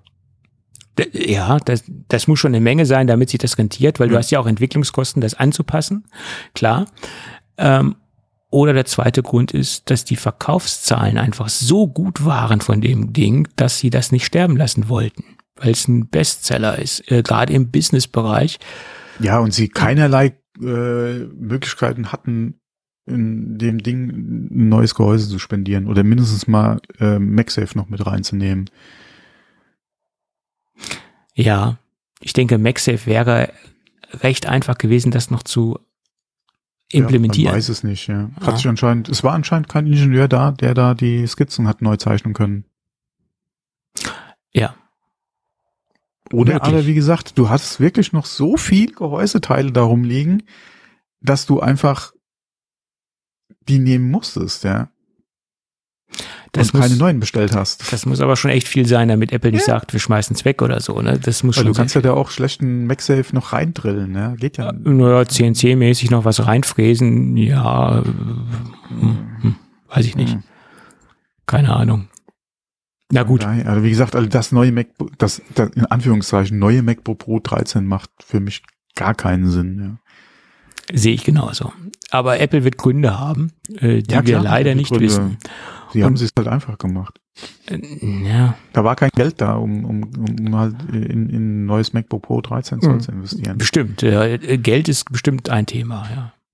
Aber nicht, dass nicht genügend da war. Also den Arbeitsaufwand, den sie betrieben haben, um den M2 in das 13 zu stecken, hätten sie doch besser in dieses gerüchteweise erwartete MacBook Air 15 Zoll gesteckt. Gut, dass du sagst, das sind nämlich die aktuellen Gerüchte von heute. Da sagt nämlich Mark Gurman, äh, dass wir nächstes Jahr, Frühjahr 2023, ich habe das nämlich hier falsch reingeschrieben, mhm. Nee, ist richtig drin. Zwei, doch, zwei, 2023 im Frühjahr ein 15 Zoll MacBook Air sehen sollen. Und äh, dieses Gerücht oder diese Spekulation, die sind genauso alt, wie das MacBook Air alt ist. Äh, ich hoffe, es bewahrheitet sich. Und dann soll sich dann ja auch angeblich, wenn das kommt, das MacBook 13 Zoll, wo wir eben gerade so drüber gelästert haben, das soll ja dann auch wegfallen. Das sind die Gerüchte, die er rausgehauen hat.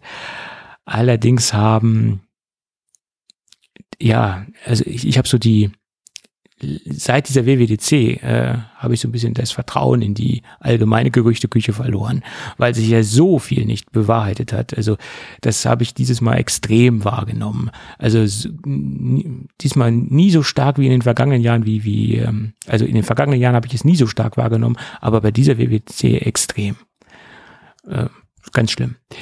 Und Ende 2023, Anfang 2024 soll dann das MacBook ähm, 12 Zoll wieder äh, reaktiviert werden und in, in, in einer neuen Designsprache auf den Markt kommen. Bin ich gespannt. Ja. ja. da kann man gespannt sein, ja, ja. Also das 15 Zoll, das, das, ja, das könnte ich mir noch vorstellen, aber noch ein 12 Zoll dazu, äh, boah, dann hat man ja wirklich alle ja, Größen. Das ist halt die Frage, wo sie das dann halt positionieren wollen. Also momentan macht das Line-Up mir echt Bauchschmerzen, ja. Ne, das Line-Up macht mir nur bei einem Gerät Bauchschmerzen, weil es für die für die Endkunden oder für uns nicht nachzuvollziehen ist, was, was Apple geritten hat, dieses Gerät drin zu lassen. Ähm, deswegen, das ist so ein Fremdkörper. Der passt von der Designsprache nicht, der passt von den Features nicht. Es ist so ein, so ein Frankenstein äh, MacBook Pro. So. M2, High, in Anführungsstrichen, neueste Technik. und der Rest ist alt. Also alles so. Das ja, aber selbst wie gesagt, selbst das M1 MacBook Air aktuell sehe ich grenzwertig. Das mm. hat nach unten hin noch okay und das, wie gesagt, es ist, das ist ja auch noch der alte Chip. Einstiegspreislich. Okay, machen. Preislich ja, genau, ist es wichtig. Aber genau, das ist auch mit der, der Grund, denke ich mal.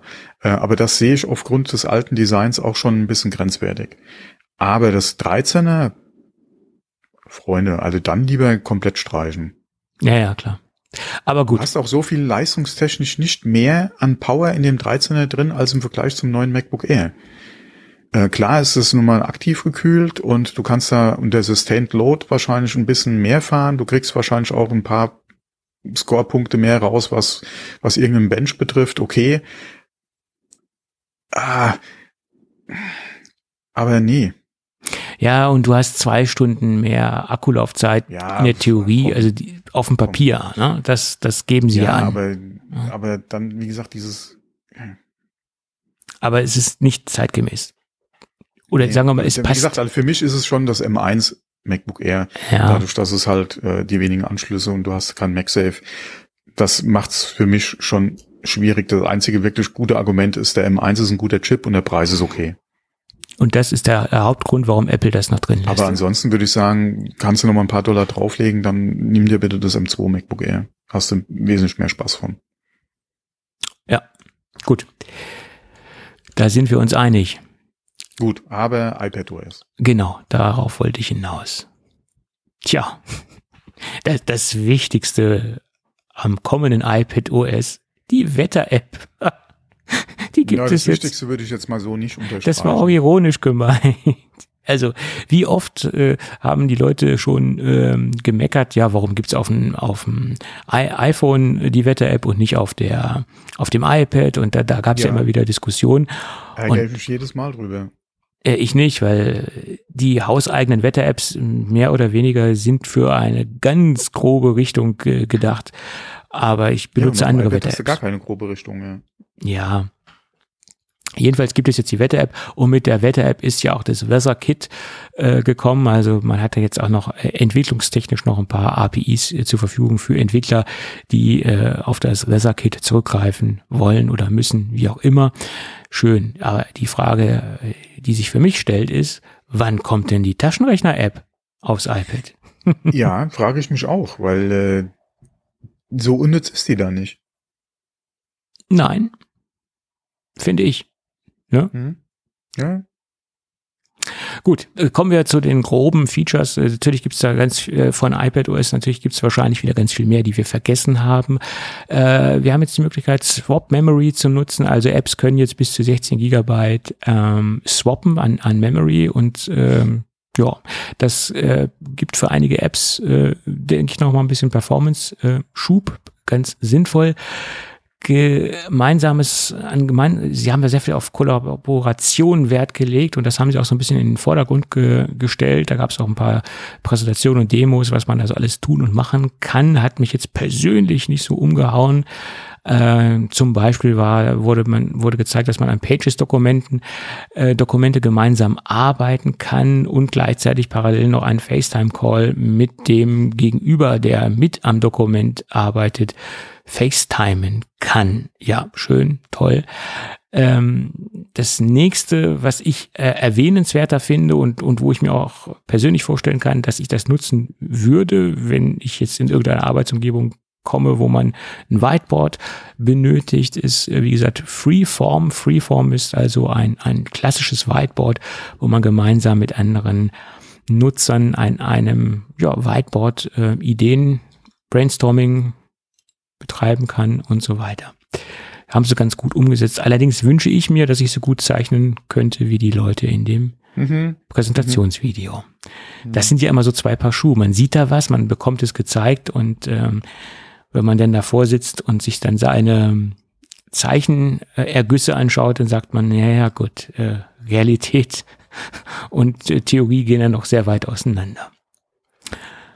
So, dann haben wir einen guten alten Bekannten. Äh, der Stage Manager ist jetzt auch auf iPad OS gekommen und man hat die Möglichkeit, bis zu acht Apps gleichzeitig zu verwenden.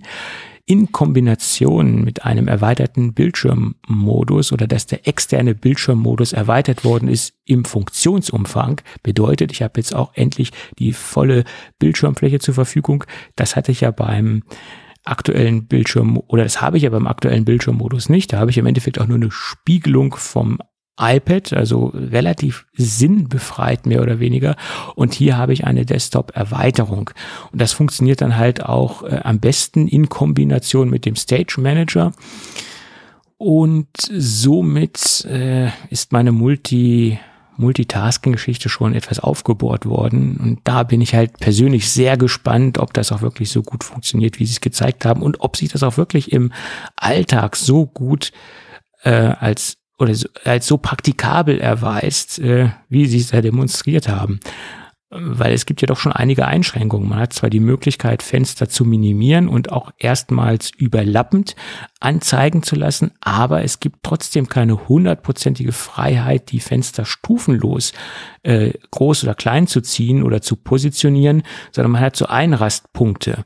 Also die Fenster rasten in vordefinierte Größen ein, also so richtig ähm, so ein richtiges Desktop-Feeling äh, sehe ich da jetzt persönlich nicht. Und da muss man halt wirklich sehen, wie gut der Stage Manager sich dann äh, ja. in der Praxis erweist. Ja. Dann, was mich, was mich ein bisschen hoffnungsvoller gestimmt hat, ist, das Driver Kit ist jetzt äh, auch auf das iPad gekommen. Das bedeutet, dass man eine größere hoffentlich eine größere Auswahl an externen Geräten bekommen wird, äh, weil man jetzt als äh, Hardwarehersteller auch Treiber direkt für das iPad ähm, entwickeln kann. Bedeutet, äh, beispielsweise der Audiobereich kann jetzt ähm, noch größer kompatibel gestaltet werden. Also es gibt zwar einige Mikrofone, die äh, kompatibel sind, aber das ist doch ein sehr eingeschränkter Bereich und es gibt auch eine, einige Audio-Interfaces, die kompatibel sind mit dem äh, iPad, aber das ist dann auch ein ganz, ganz kleiner Kreis, der das im Moment kann. Und dadurch, dass wir jetzt ähm, die Möglichkeit haben, auch Gerätetreiber dafür zu entwickeln für das iPad, wird sich hoffentlich der Kreis an Audiozubehör, an anderen Geräten wahrscheinlich in der nächsten Zeit stark erweitern. Hoffe ich. Ja. Und dann hat sich auch noch herausgestellt, warum der Stage Manager ausschließlich auf dem M1-Chip laufen oder läuft. Da gab es eine Statement zu.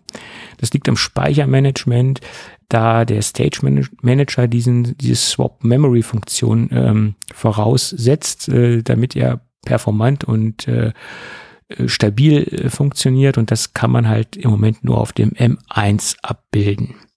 Ja, das sind so die Statements, die Apple dazu rausgegeben hat.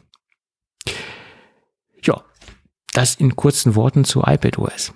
Mhm. Schrift, ich glaube, man hat auch noch die Möglichkeit, äh, wenn man ein M1 hat, die Schriften oder die, die Bildschirmauflösung zu verkleinern, also noch ein bisschen mehr Inhalte auf dem Bildschirm zu bekommen und eine farbgetreue oder wie heißt es so schön, kalibrierbare Farben, Anpassungen, farbgetreue Darstellungsmöglichkeiten sind jetzt auch möglich. Ja, das dazu. Ja, schön. Äh, aber man sieht auch wieder, man braucht im Endeffekt ein M1, um, wie gesagt, den vollen Funktionsumfang von iPad OS 16 nutzen zu können. Ja, jetzt ist er stumm. Was hast du? Man braucht halt den M1-Chip. Nein, was hast du? Äh, ich habe einen M1-Chip, ja klar. Ja, siehst du? Das ist der einzige Grund, nicht der einzige Grund, Quatsch. Ich wusste es ja vorher nicht. Gemacht. Äh, oh, das war, glaube ich, jetzt auch wieder irgendein Werbespruch, aber egal. Ähm, ich bin froh, dass ich in, in, dass ich jetzt so ein bisschen in Anführungsstrichen für die Zukunft gerüstet bin, was das iPad anbelangt. Ne? Ja. Schauen wir mal. Deswegen überlege ich auch die Beta zu installieren, ähm, weil ich so scharf bin auf diese. Glück auf. Äh, Glück auf, ja. das kann man gebrauchen bei so frühen Betas, das ist schon richtig. Yep. Gut, kommen wir zum Fazit. Keine VR-AR-Brille oder AR-VR-Brille. Also zu dem, was gefehlt hat. Okay, ja. Ja. Das war auch eigentlich vorauszusehen. Da hatten wir auch gesagt, dass wir beide glauben, dass es nicht kommt. Hat sich bewahrheitet. Allerdings, wo wir beide gesagt haben, also ich glaube, du hast es auch gesagt, wir werden ein also schon mit rechnen, den Mac Pro zu sehen, ja, ja. Ja, oder zumindest konkrete Hinweise darauf oder eine etwas tiefer greifende Preview. Also klar hatten wir auch über die Möglichkeit gesprochen, dass vielleicht gar nichts kommt, beziehungsweise äh, nicht unbedingt das kommt, was man sich erhofft. Ja, dass sie vielleicht wirklich nur einen Teaser oder so haben. Ähm, aber jetzt kam ja gar nichts. Vor nix. Ja. Und kann man machen. Also kann man machen, muss man aber nicht. Da könnte man jetzt auch wieder anfangen zu rätseln, wieso, weshalb, warum. Ja, ähm, aber das ist ja dann, dann ja. Entweder hat es mit der Lieferkettensituation zu tun, dass man die Komponenten nicht schnell genug bekommt oder dass man da Probleme hat. Oder es hat damit zu tun, dass sie die M1-Generation komplett aus, aus äh, setzen wollen und gleich auf ein M2 Max irgendwas gehen wollen bei dem Pro. Dann warten wir aber noch. Dann warten wir bis Anfang 2023 etc. Ja. Da würde ich eher sagen, also dann würde ich bei dem Mac Pro sogar eher sagen, dass es noch, noch länger wird, ja. Ja. Und das glaube ich wiederum auch nicht. Ich glaube, wir werden im Herbst noch irgendein Mac Pro Event sehen. Vielleicht auch zusammen mit dem ARV Headset etc., äh, obwohl es wahrscheinlich für eine gemeinsame Präsentation ein bisschen viel Input wäre ähm, und ein bisschen viel Inhalt der Präsentation wäre, denke ich mal. Aber ich, ich, ich glaube schon, wir werden dieses Jahr noch einen Mac Pro in irgendeiner Form sehen. Ob wir denn das Ding auch dieses Jahr kaufen können, das steht nochmal auf einem ganz anderen Blatt Papier. Aber eine, eine Präsentation, denke ich, wird schon noch kommen. Ja. Dein Wort in Tim Cooks Gehörgang. Der hört uns nicht, denn hätte er uns auch eingeladen, wenn er uns hören würde. oder extra nicht, oder extra nicht. Ja, der wusste ganz genau, dass ich wahrscheinlich eh abgelehnt hätte. Möglich. Möglich. Ja. Naja, gut, jetzt bin ich mit meinem Studio und meiner Entscheidung immer noch nicht hundertprozentig weiter, weil eigentlich sollte ja die Präsentation vom Mac Pro dazu ja, dienen, zu zeigen, hm. das ist für dich nicht das richtige Gerät und äh, ja. Das ist so oder so nicht das richtige Gerät für dich. Das wird noch mal mehr Power haben als das Studio. Ja, klar. Wo brauchst du so viel Power? Ähm, und äh, alleine von vom Anschaffungswiderstand her wird ja, das nochmal eine ganz andere Nummer sein. Also von daher ist es auf jeden Fall eigentlich nicht dein Gerät. Das ist richtig, es ist richtig. Da hast du ja recht. Aber alles, was Spaß macht, ist ja im Endeffekt nie das Richtige für einen. nee, das würde ich jetzt so nicht unterstreichen wollen. Ja, oder vieles, Wie was alles, Spaß macht. Immer in Maßen. Ja. ja.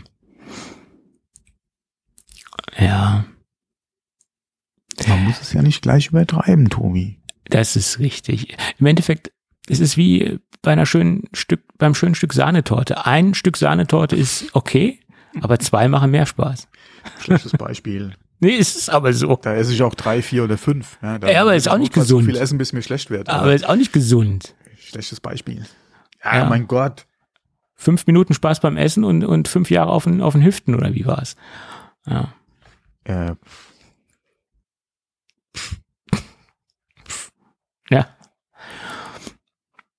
Aber wie heißt es so schön, ist die Figur erstmal ruiniert, lebt sich's weiter ungeniert oder? Ach nee, das war was anderes. Der das Ruf. Heißt, der ja, Ruf genau. ist ruiniert, ja, ja. Gut. Dann würde ich sagen, Thomas, oder hast du noch irgendwas äh, beizutragen? Ich habe nichts mehr beizusteuern, nein. Dann lass uns heute dicht machen. Dank. Wir sind auch so ganz grob in unserem Zeitfenster. G grob, ja. Eine halbe Stunde überzogen, mein Gott. Mein Gott. Das ist nicht das Problem. Also für mich nicht. Alle, weil ich vorhin von Küche hatte, jetzt muss ich erstmal in die Küche, ja, mir was zu essen machen. Ja. Hunger. Und ich muss hier Zeit heute. Post-Production machen. Gut. Genau, ganz aufwendige Post-Production. Das kommt immer drauf an. Das kommt immer drauf an. Man, man kann es aufwendig machen, man muss aber nicht. Also, In diesem Sinne würde ich sagen, wir hören uns dann mit hoffentlich noch mehr Erkenntnissen äh, zur WWDC in Nächste der Woche. nächsten Woche wieder. Genau. Und bis dahin sage ich mal Tschüss, Tschüss. Ja, tschüss.